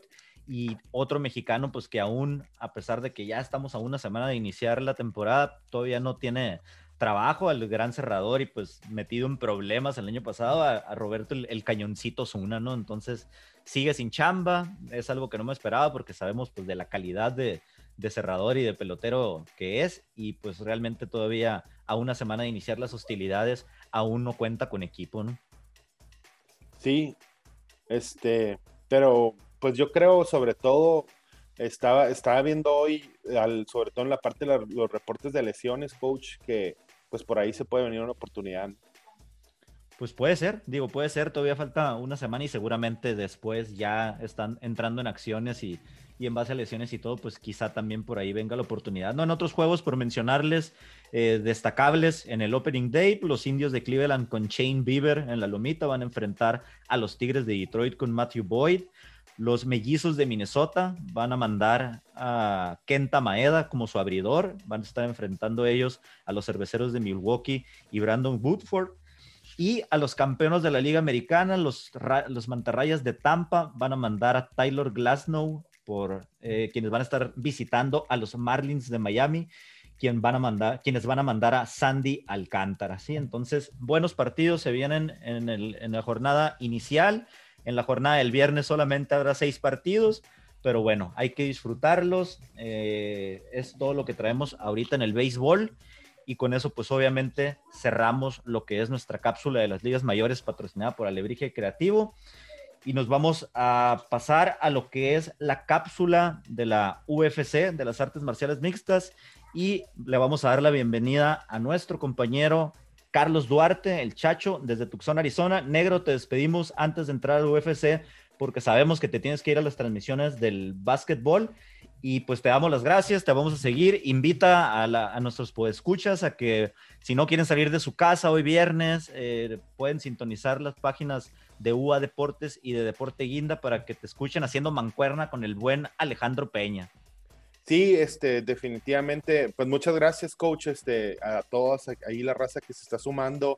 Em, a, esta, a esta comunidad de UA Deportes, el podcast. Eh, pues ahí vamos a seguir eh, el día de hoy, siete y media y nueve. Digo, ya lo van a escuchar hasta mañana, pero el lunes y martes y miércoles, este, ahí las transmisiones a través de Deporte Guinda y, y UA Deportes. Y, y, pues sí, este, nos despedimos nada más ahí este, para cerrar. Eh, se viene mañana y pasado el Sweet 16 en el básquetbol de la colegial. Este, ahí todavía siguen los sorpresivos por el lado del, sur, Oral Roberts, este, en el lado del Midwest sigue Loyola ahí este, peleando, se va a enfrentar a Oregon. Y por acá en el este, UCLA este, también sigue ahí dando sorpresa. Digo, este es un programa de básquetbol que sí es muy potente, pero que no fue top 10 este, este año, ¿no? Entonces ahí ha, ido tumbando buenos nombres. Pero mañana arranca el sur y el Midwest y el domingo y el domingo sí, este, arranca el este y el oeste en, el, en la locura de marzo, ¿no? En, este fin de semana que es el, el Sweet 16. Muchas gracias, coach. Muchas gracias a todos. Y pues nos, nos, estamos escuchando la próxima semana con los resultados de, del campeonato selectivo de primera fuerza aquí en Nogales. Pues perfecto. Nos vemos, te seguimos ahorita en las transmisiones y nos vemos ahorita en un ratito más allá por el Carlos Hernández Carrera. Gracias. Saludos, nos vemos. Y bueno, pasamos ahora a nuestra sección de las artes marciales mixtas, la UFC, con una excelente cartelera. Antes de entrar ahí a detalle, le damos la bienvenida, como a veces, iba a decir cada semana, fíjate, Chacho, pero, pero casi, ¿no? Casi a nuestro, nuestro miembro oficial del podcast, ¿no? El, el, el buen Chacho Duarte acompañándonos desde Tucson, Arizona, para hablar de la UFC 260. Buenas noches, Chacho, ¿cómo estás? ¿Qué onda, Charlotte? ¿Qué onda? Buenas noches. Muy bien, aquí ya emocionado, listo para este buen evento que viene. Fíjate, sabadito, ya el día de mañana, el número 260, ya, ya ves que la semana pasada estuvimos platicando qué es lo que se va a venir más o menos principalmente en el 260. Desafortunadamente tuvimos la cancelación de una de las peleas de campeonato, la de eh, Volkanovski en contra de Brian Ortega. Eh, Volkanovski pues dio positivo a COVID y desde la semana pasada, desde el sábado que estuvimos viendo la función eh, pues se anunció ¿no? que, la pelea eh, iba a ser pospuesta. Por lo tanto, aún así, no, obviamente la cartelera sigue siendo muy atractiva, el ser evento numerado de, pay-per-view. Y vamos a entrar pues en esos detalles, no sin antes recordarles a todos nuestros podescuchas que este segmento de la UFC y las artes marciales mixtas es patrocinado por nuestra buena amiga Julia Valencia y Bella Floor Shop. Sí, Bella Floor Shop eh, si tú estás pensando en, celebrar algún cumpleaños, algún evento importante de tu familia, amigos, hijos, personas queridas, eh, dale like a la página, Bella Floor Shop, contacta a Julia Valencia, eh, date una vuelta ahí por los álbums que maneja para que veas qué es lo que vende aparte de las mesas de cumpleaños y de los adornos. Y pues le enviamos un fuerte saludo. ¿Quieres saludar también a Julia Valencia, Chacho? O ya no porque la ves todos los días. Claro que sí, porque luego se me arma aquí. Un saludo. un saludo a Julia. Sí, entonces Bella Flor Shop nos patrocina esta sección de la UFC. El sábado 27 de marzo siguen siendo, chachos, los eventos en el Apex de Las Vegas, Nevada. Ya se nos está acercando los eventos donde van a volver eh, la, aficionada, la, fanaticada a, estar presente en los, en los eventos de la UFC. Pero mientras, ahorita todavía este fin de semana es un evento en el Apex de Las Vegas donde no va a haber eh, gente. Eh, las peleas preliminares estarán arrancando a las 5 de la tarde, horario de Sonora, y las estelares estarán arrancando a las 7 pm. ¿sí? Eh, las preliminares, pues sin ningún problema, las puedes sintonizar acá en México por la cadena Fox o ESPN, si es que lo tienes, el ESPN Deportes de Estados Unidos. Y pues ya cuando sea el evento de pay-per-view, las estelares, pues ahí ya es pago por evento. Si tienes en el cable el canal Fox Action, hoy Stars Action, ahí también puedes seguir las peleas. Chacho, platícanos qué, nos traes en las peleas preliminares. Eh, yo traía una aquí, pero desafortunadamente la tarde de ayer se dio a conocer que uno de los rivales, eh, Knight, eh, también dio positivo al COVID, fue sacado de la cartelera y pues fue sustituido por un personaje nuevo ahí del, del que pues no tenemos mucha información. Entonces te, te, dejo a ti para que nos platiques ahí de en las preliminares de un familiar del, del buen Khabib Nurmagomedov. Échanosla. Así es, Charlos. Mira, en la preliminar está Abu Bakar Nurmagomedov, perdón, este, viene siendo primo de, de, de Khabib.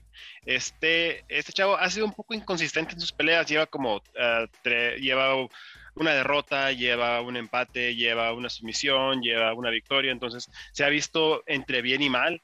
Este, va contra Jared Gooden, eh, Jared Gooden eh, viene de una, de una segunda pelea en el UFC, también viene subiendo de unas de esas ligas eh, que son un poco más abajo, viene de perder su, su, su, debut, ¿no?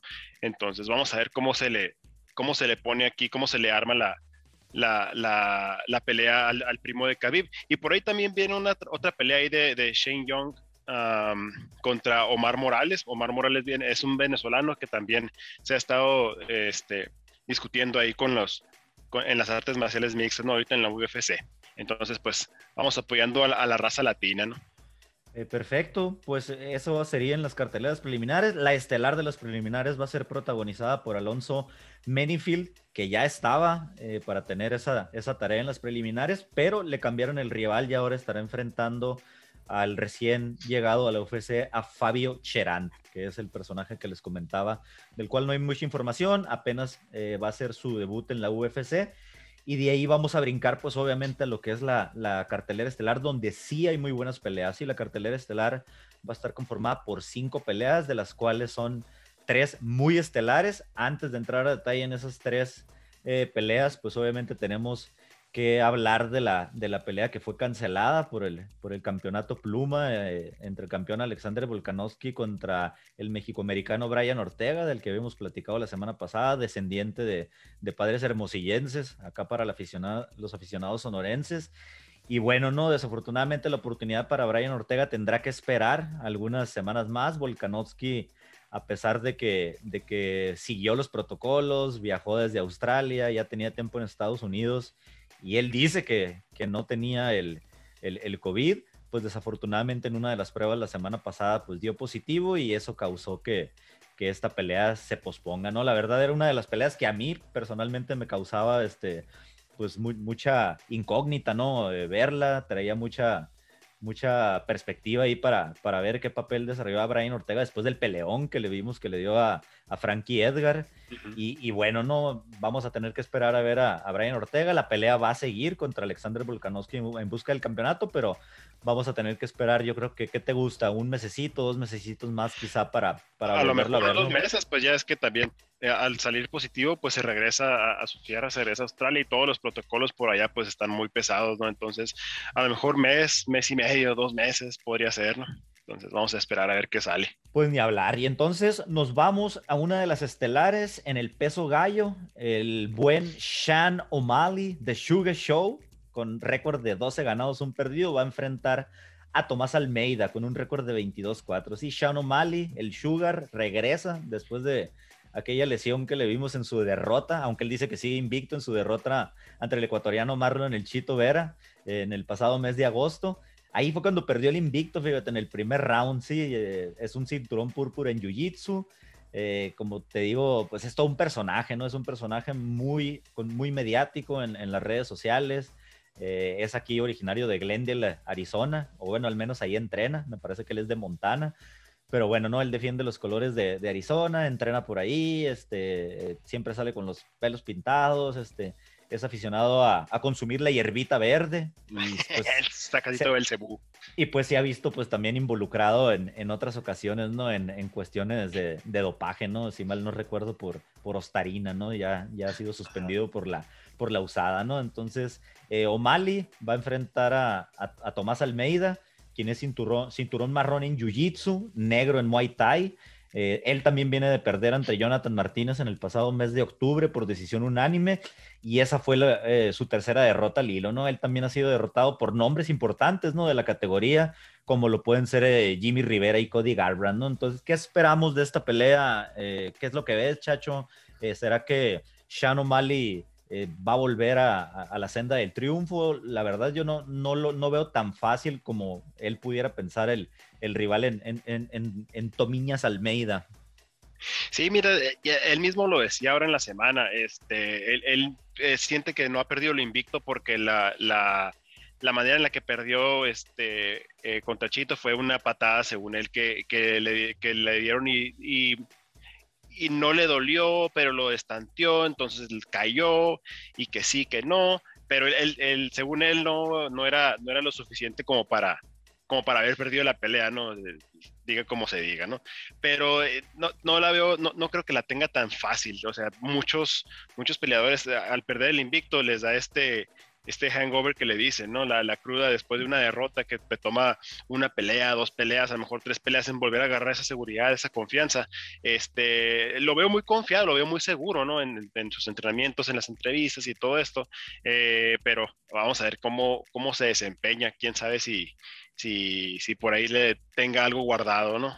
Y, la verdad de las cosas, ¿no? Es que Shannon O'Malley, pues lo habíamos visto que, venía cobijado por Dana White al, al tener muy buena actuación en el en el Contender Series, pero si tú ves el récord cuando iba 12-0, pues realmente no le había ganado a nadie muy importante, ¿no? Incluso, si mal no recuerdo, él ya tenía una, una, una, pelea programada con el Chito Vera, me parece que por allá en el 2018, 2019.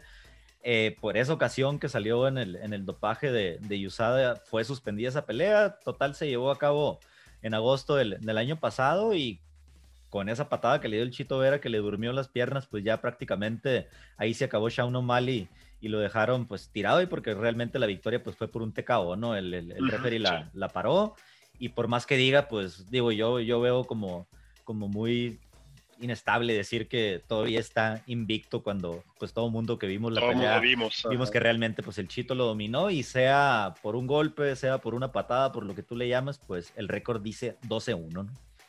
Así es, así es. Entonces, bueno, esa es una de las tres peleas importantes que les traemos. Después de ahí, eh, el co-main event de la función va a ser eh, una pelea en el peso welter, donde el rankeado número 7, Tyrone Woodley, The Chosen One o el elegido, con un récord de 19 ganados, 6 perdidos y un empate, va a enfrentar al chileno rankeado en el número 10, Vicente Luque, al, conocido como el Silent Assassin, ¿no? El asesino silencioso, que tiene récord de 19 ganados, 7 perdidos y un empate, ¿sí? Woodley, eh, lo recordamos, ¿no, Chacho? con muy buenas actuaciones, hace, hace un par de años, especialista en lucha, cinturón negro en Jiu-Jitsu, pero ya viene en una mala racha, en una mala racha de tres derrotas al hilo, obviamente ante nombres importantes, ¿no? De la división, perdió contra Colby Covington por knockout, perdió contra Gilbert Burns y obviamente contra el campeón Kamaru Usman, ¿no? Ambos, estos últimos dos, por decisión. Sin embargo, también ha derrotado a gente muy importante como pueden ser Darren Till, Damian Maya, Stephen Thompson, el Wonder Boy, eh, Robbie Lawler, incluso también ya, ya venció a Kelvin Gastelum, ¿no? Entonces, si tú ves el récord de, de Tyrone Woodley, pues sí ha enfrentado a la crema innata de la categoría welter y sin embargo, pues obviamente eh, está interesado en, recuperar ese ritmo, ¿no? En volver a la senda del triunfo. Estas tres derrotas pesan, eh, como te digo, pues han sido contra gente muy importante, contra los caballones de la categoría, mientras que Luque pues viene, viene subiendo, ¿no? Es especialista en Muay Thai, lucha, cinturón marrón en Jiu-Jitsu y viene a derrotar pues a Randy Brown, que realmente el nombre no nos dice mucho el pasado mes de agosto, pero en su récord, pues él ya tiene derrotas ante el mismo Stephen Thompson, ante Leon Edwards, que lo vimos hace un par de semanas pelear contra Belal Muhammad, pero tiene victorias pues ante Mike, Mike Perry, Nico Price y el mismo Belal Muhammad, ¿no? Que a lo mejor no son eh, la crema innata de la categoría, pero sí son nombres ya más conocidos que, Randy Brown, que fue su última eh, víctima, ¿no? Por así decirlo. ¿Qué, ¿Qué, esperas de esta pelea, Chacho? Mira, yo espero ya que, que Tyrone Woodley ya entre en, en, en, el, en, la mentalidad esta que lo veíamos unos, unos años antes, ¿no? Eh, la última victoria que tiene viene fue en el, en el uh, UFC 228, en el que en el 2018 contra Darren Till. Entonces esperemos y ya se ponga este, en esa mentalidad, ¿no? Que tenía antes, porque sí lo hemos estado viendo. Eh, y, hasta él mismo lo ha dicho, como que ha estado perdiendo el, el las ganas esas o el hambre ese de ganar al, al, al, tiempo de estar peleando. O sea, si, si vemos repeticiones de peleas, está la pelea ya sea que vaya, que vaya arriba él o que vaya abajo, pero siempre está viendo el reloj como esperando que ya se acabe la pelea. Entonces, ah, por ahí se está manejando un poco eh, alguna falta de motivación que tuviera, si ya se quería retirar. O sea, es, es un peleador de que 38 años, entonces ya también 38 años en la UFC y con tanto, con tanto morro tan bueno, pues sí, sí pesan, ¿no? Sí pesan los años. Entonces, esperemos y, y todavía eh, pueda aportar un poco más al, al, al, UFC y y, salga con una victoria en este sábado. Y Vicente Luque, pues se ve que, que, realmente viene muy bien entrenado, este, ha tenido buen campo de entrenamiento. En la última pelea, aunque fue contra Randy Brown, pues vimos que, que demostró mucho, eh, que se merecía una oportunidad y sin duda, pues obviamente él la tiene ante, ante un buen nombre como es el de Tyron Woodley, ¿no? Sin duda, si logra ganar esta pelea, pues se estaría catapultando ya a, un rank mucho más alto y se estaría mencionando que a lo mejor en unas dos peleas más contra gente importante ya pudiera ser eh, candidato a, hacerle ahí eh, testerita a, Kamaru Usman, ¿no? Sí, fíjate, sí, este, es lo bueno de esta, de esta categoría. El, el, welter está muy, está muy surtido y hay para todos y, entre todos se están dando con todo, ¿no? Entonces, eh, esperemos, esperemos y sí lo podamos ver ya contra un, a lo mejor un, Colby, a lo mejor un, un, Gilbert Burns, a ver qué, qué se, a ver qué le, qué, le depara el destino.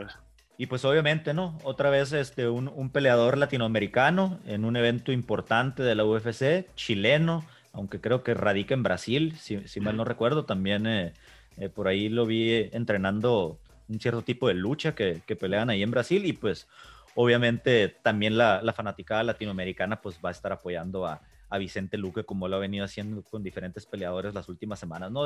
de ahí nos pasamos al main event, una pelea que está eh, muy esperada por, por todos los fanáticos del UFC. Sabemos que la división de los pesos pesados pues obviamente es espectacular por el poder que presentan los, los peleadores en esa categoría. Pero bueno, no, yo creo que Stipe Miocic es eh, el mejor eh, en esta categoría y lo ha demostrado.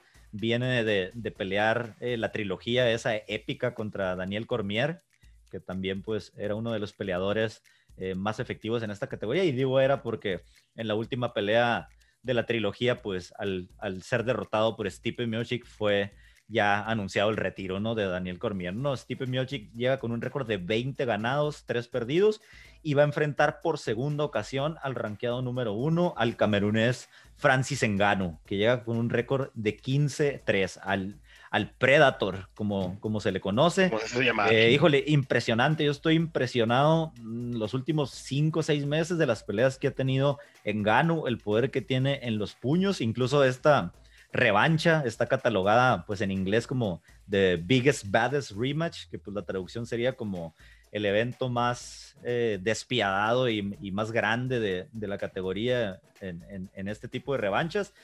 Y vámonos a tantito a la historia, ¿no? Eh, eh ya derrotó por, por decisión a Francis Engano, pero yo creo que eh, la pelea de Francis Engano ah, se ha incrementado y ha dado un giro total en estos dos o tres años, que fue cuando pelearon, no recuerdo si fue en 2018 o 2019.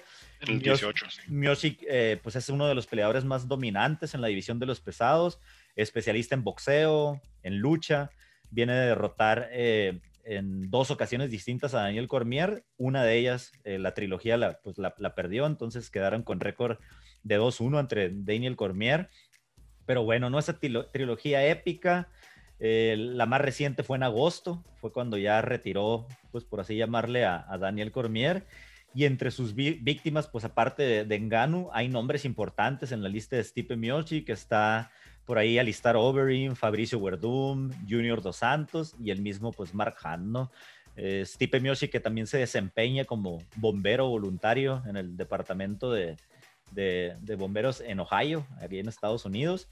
Y en Ganu, por, por otra parte, pues el, el Predator, eh, pues tiene una historia muy impresionante, es una historia eh, que se resume pues a que vivió en la pobreza mucho tiempo, incluso llegó a estar como indigente en, en las calles, hasta preso estuvo en, en, España por haber cruzado la frontera pues de forma ilegal.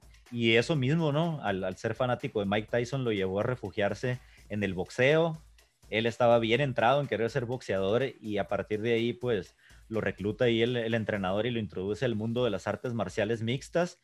Y bueno, no se ha llegado a comparar la fuerza del golpe que tiene Francis Engano con como con una colisión de un Ford Escort. Así de fuerte pega. Hay muchos videos en las redes sociales donde, donde te reta que le pegues, que no le haces nada y luego él con un solo golpe o una patada pues te hace volar como 5 o 7 metros fácil, ¿no? Entonces eh, Engano viene de una racha muy buena, viene de ganar cuatro peleas al hilo, eh, después de que tuvo dos derrotas, ¿no? Las derrotas las tuvo pues entre Derrick Lewis y, la, que tuvo en el 2018 contra Stipe Miocic. Y las victorias pues han sido contra rivales de renombre también en esta categoría, ¿no? Entre ellos está Curtis Blades, Caín Velázquez, el mexicano, Junior Dos Santos y pues ya Jairzinho Rosenstruck, ¿no? Que no hace mucho lo vimos también en, en alguna de las funciones de la UFC, ¿no? esta última pues fue en el pasado mes de mayo por un knockout. ¿Qué esperas de esta pelea, Chacho? Yo estoy, la verdad, muy emocionado por, por ver la revancha. He estado viendo durante la semana todos los, entrenamientos que han tenido ambos personajes. Y, bueno, no, yo la verdad es que eh, Stipe me gusta mucho cómo pelea. Creo que es un peleador muy dominante pero como veo en Ganu, yo creo que vamos a tener sorpresa este, e, este sábado. No sé, no sé cuáles son tus opiniones de este main event. Platícanos. Sí, mira, aquí el, detalle está en que ambos peleadores han, han, evolucionado mucho, ¿no? Desde la última vez que se enfrentaron. Este, Stipe Miocic no es, no es el mejor, él no es el mejor striker, no tiene el mejor, eh, el mejor clinch, no tiene el mejor, uh, la mejor pelea o la mejor defensa en el, en el piso. Eh, sin embargo, eh, se forma de, tal manera en que, en, que, en que la misma mentalidad de él le ayuda a, sacar la victoria, ¿no? Y a esa, esa garra, ese corazón que, que, le, que, lo, que lo distingue, ¿no? O sea, recordemos, a Daniel Cormier lo, lo, lo luchó este, aún así, eh, DC era, fue, fue, eh, fue campeón en, lucha grecorromana cuando estaban en, colegial, entonces eh, sí se les mete y, saca la sorpresa, ¿no? Y por otra parte, pues ya, ya mismo lo dijiste tú, este, Engano viene también de unas peleas muy, muy impresionantes, unas peleas, unos knockouts que, que van, a quedar ahí para la historia. Este, el, ese knockout contra Alistair Overeem eh, pues eh, yo creo que ha sido el, más impactante que me ha tocado ver ¿no? en los pesos pesados. ¿no? Y, pero el, el, detalle está en que han sido peleas muy cortas. Entonces eh, yo pienso que si, si, si Engano puede conectarle uno bueno, porque ya lo hizo en, la vez pasada cuando pelearon, eh, le conectó uno muy bueno a, a, y sí, sí se vio que le hizo daño, ¿no? Eh, si le puede conectar uno de esos en el primero o segundo round, igual se la puede ganar Engano. Si la, si la pelea se extiende más allá del tercer, cuarto, quinto round, eh, no hemos visto a, a Engano en una pelea tan larga, ¿no? Como para, para decir, ah, pues sí trae la condición para, para boxearles y traer la, la condición para seguir peleando al, mismo nivel de los primeros rounds, ¿no?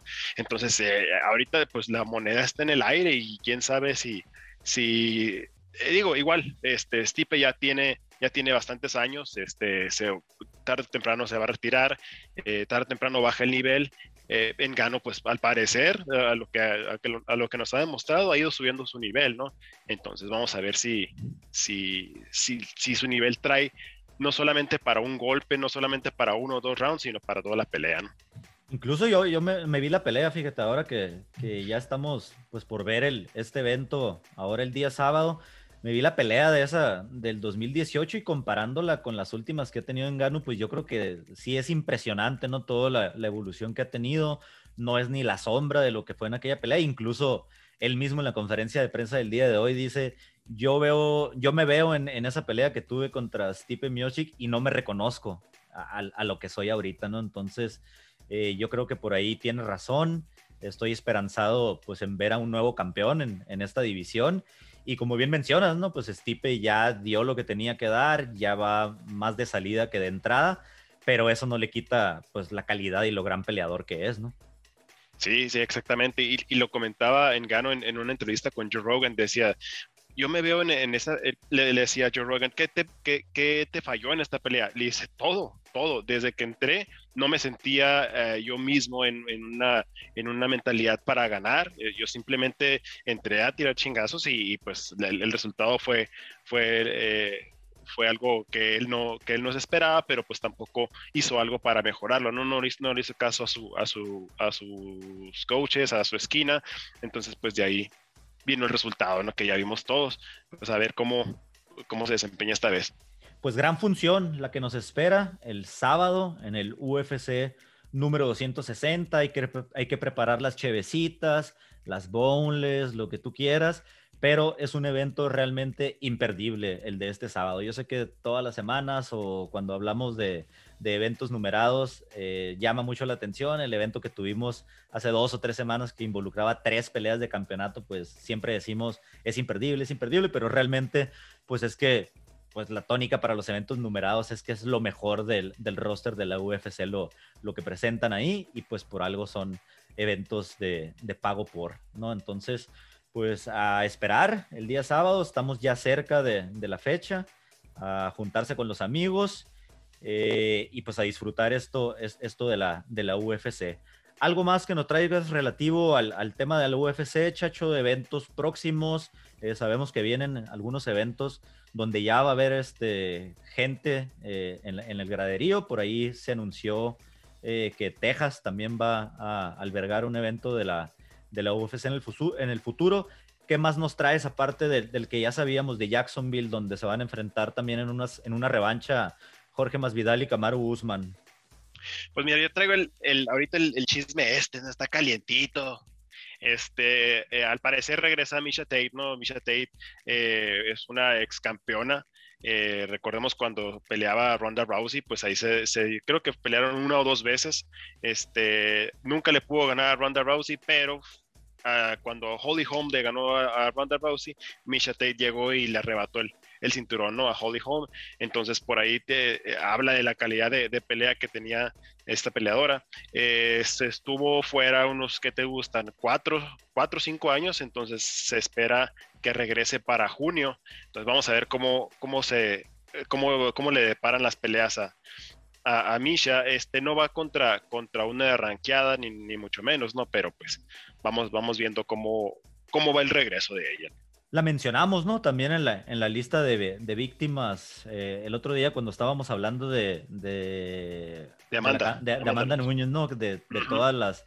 los nombres importantes a los que le había ganado y entre ellos pues figuraba el de Misha Tate, ¿no? Eh, ¿Tú crees que Misha Tate después de, de, haber estado retirada, en qué condiciones irá a regresar? ¿Irá a regresar a como estábamos acostumbrados a verla? ¿O vendrá en un nivel más bajo? Eh, ¿Qué piensas tú que, que vaya a proveer el, regreso de Misha Tate al, al, octágono?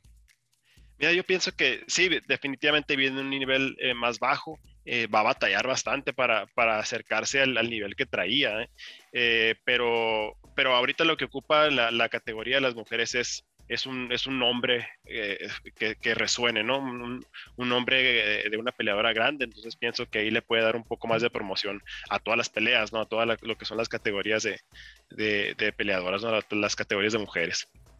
Otro de los chismes buenos en la UFC, platicamos tantito eh, la semana pasada sobre ya el retiro oficial del ruso Khabib Nurmagomedov, que va a abrir la puerta, pues obviamente, a que se ponga en juego el título de la, de la división ligera y ya se nombraron, ¿no? ¿Quiénes van a ser los, los protagonistas de esa pelea? Tenemos al brasileño Charles Oliveira, que va a enfrentar al recién llegado eh, de la empresa Bellator, a Michael Chandler. Y bueno, ese no es el tema porque ya lo hemos platicado, sino que ya Justin Gaethje ya dijo eh, que no está muy conforme con que se haya designado pues a, Michael Chandler como rival de Charles Oliveira, siendo que él pues siente que tenía más méritos, más trayectoria en la UFC y bueno, no nada más él, ¿no? Muchos peleadores han opinado lo mismo, creen que a lo mejor a Michael Chandler le faltaban un par de peleas más en la UFC para reafirmar la, la, buena fama que ya tiene en, este, en este deporte, ¿no? Aunque haya estado en otra promotora. Pero, ¿qué tan real ves tú? ¿Le das la razón a Justin Gaethje? Eh, ¿O tú piensas que pues Michael Chandler sí ya se lo merecía, aunque solamente tiene una pelea en la UFC? No, totalmente se me hizo una falta de respeto para, para, para ¿no? Y para todos los, los, peleadores que están en los primeros, eh, en los primeros puestos. Eh, sí, mira, eh, Chandler es un peleador que lo ha demostrado en Bellator, lo demostró en su primer pelea en, el, en la UFC, pero a lo mejor no, no tirarlo al, al, campeonato, sino simplemente acercarlo, ¿no? Al, al contra el número 2, contra el número 1, contra el número 3 si quieres, pero sí, este eh, haberse brincado a, a, y sí se me hizo, porque Poirier dijo que, que, él, que él se lo ofrecieron y le dijeron que si quería el campeonato, quería la, la, él, trilogía él prefirió la lana y la trilogía contra Conor McGregor. Sí, entonces, este, eh, me imagino que le han de haber preguntado, bueno, al parecer le habían dicho a, a ¿no? Que él, él, iba a ir contra Oliveira, este, quién sabe qué pasó. Eh, se, se, habla mucho ahí de los, de los apadrinados por, por Dana White, ¿no? Cómo los favorece de esta manera. Entonces, sí, sí, la verdad, eh, se ha mencionado mucho eh, esta semana, la semana pasada, que sí, definitivamente que AG se merecía ahí estar en el, en el título. Pues lástima por Justin Gaethje, ahora habrá que esperar. ¿Quién te gusta para que, para que sea el próximo rival de Justin Gaethje y que, y que pueda volverse a mencionar como candidato al título contra quien gane de Oliveira o Chandler. A mí me estaba pues llamando la atención y, estaba pensando que, a lo mejor le toca o se lo ponen a Islam Makashev. No sé qué, qué pienses tú sobre el tema. Estaría bueno la, la pelea. Islam Makashev, eh, lo vimos hace también un par de semanas, viene subiendo de nivel, apadrinado por Khabib Nurmagomedov. Y pues qué mejor que, que darle un rival eh, de nombre si al Cucuy Ferguson ya le pusieron rival, que va a ser Beneil Darius en una de las funciones de abril, pues yo creo que hace sentido, ¿no? Que, el próximo rival de Gaethje quizá pudiera ser Makachev. Sí, mira, Makachev trae, ha estado subiendo mucho de nivel también. Entonces, sí, probablemente estaría muy buena esa pelea. Eh, creo que hoy salió una, una nota que decía eh, que, que el, siguiente, gane quien gane este, esta, esta, esta pelea de, de Oliveira y Chandler, eh, Gaethje va a brincar directamente ya al, al siguiente a la siguiente pelea, ¿no? Por el título. Entonces, pues ya de, cierta manera se hizo un poco de justicia ahí con toda la, prensa, con toda la fanaticada, con todas las redes sociales, abogando por Gaethje, ¿no? Entonces, esperemos si ya se le haga. Pues ojalá y tenga la oportunidad próximamente el también Oriundo Erezón. Y para cerrar nuestra sección de la UFC, por ahí recibí un, correo en la, en la semana, eh, gente preguntando cómo es que se maneja la cuestión de los colores en las, en las cintas de, de Jiu-Jitsu. Ya ves que siempre mencionamos quién tiene ese grado y hablamos de la cinta marrón, la cinta púrpura, la cinta negra. Bueno, en los colores en el Jiu-Jitsu, el más bajo es el cinturón color blanco, de ahí brincas al color azul, del azul al púrpura, del púrpura al marrón y del marrón al negro, ¿no? Y entre, entre color y color, pues hay cuatro grados, ¿no? Hay cuatro grados entre la blanca y la azul, cuatro grados entre el azul y la púrpura, cuatro grados entre la púrpura y marrón, 4 grados entre la marrón y la negra y todavía la negra es la única que tiene 6 grados, ¿no? Entonces, eh, no lo sabía, no lo conocía, yo tampoco hacía mucho detalle sobre todo de los grados, me dio la tarea de investigar y pues ahí está, ¿no? La, respuesta eh, a la pregunta que nos hicieron la gente que nos hace el favor de escuchar esta sección de las artes marciales mixtas. Pues Chacho, te deseo que disfrutes el evento el día sábado. Por ahí, como siempre, como cada fin de semana y cada evento, vamos a estarnos platicando ahí por el WhatsApp, cómo estamos viendo las peleas, cómo eh, se están llevando a cabo. Esperamos disfrutar una, una buena función, tener este, alguna sorpresa, eh, cosas que platicar la, la, semana entrante sobre las otras funciones. Eh, ¿Algo para despedirte antes de?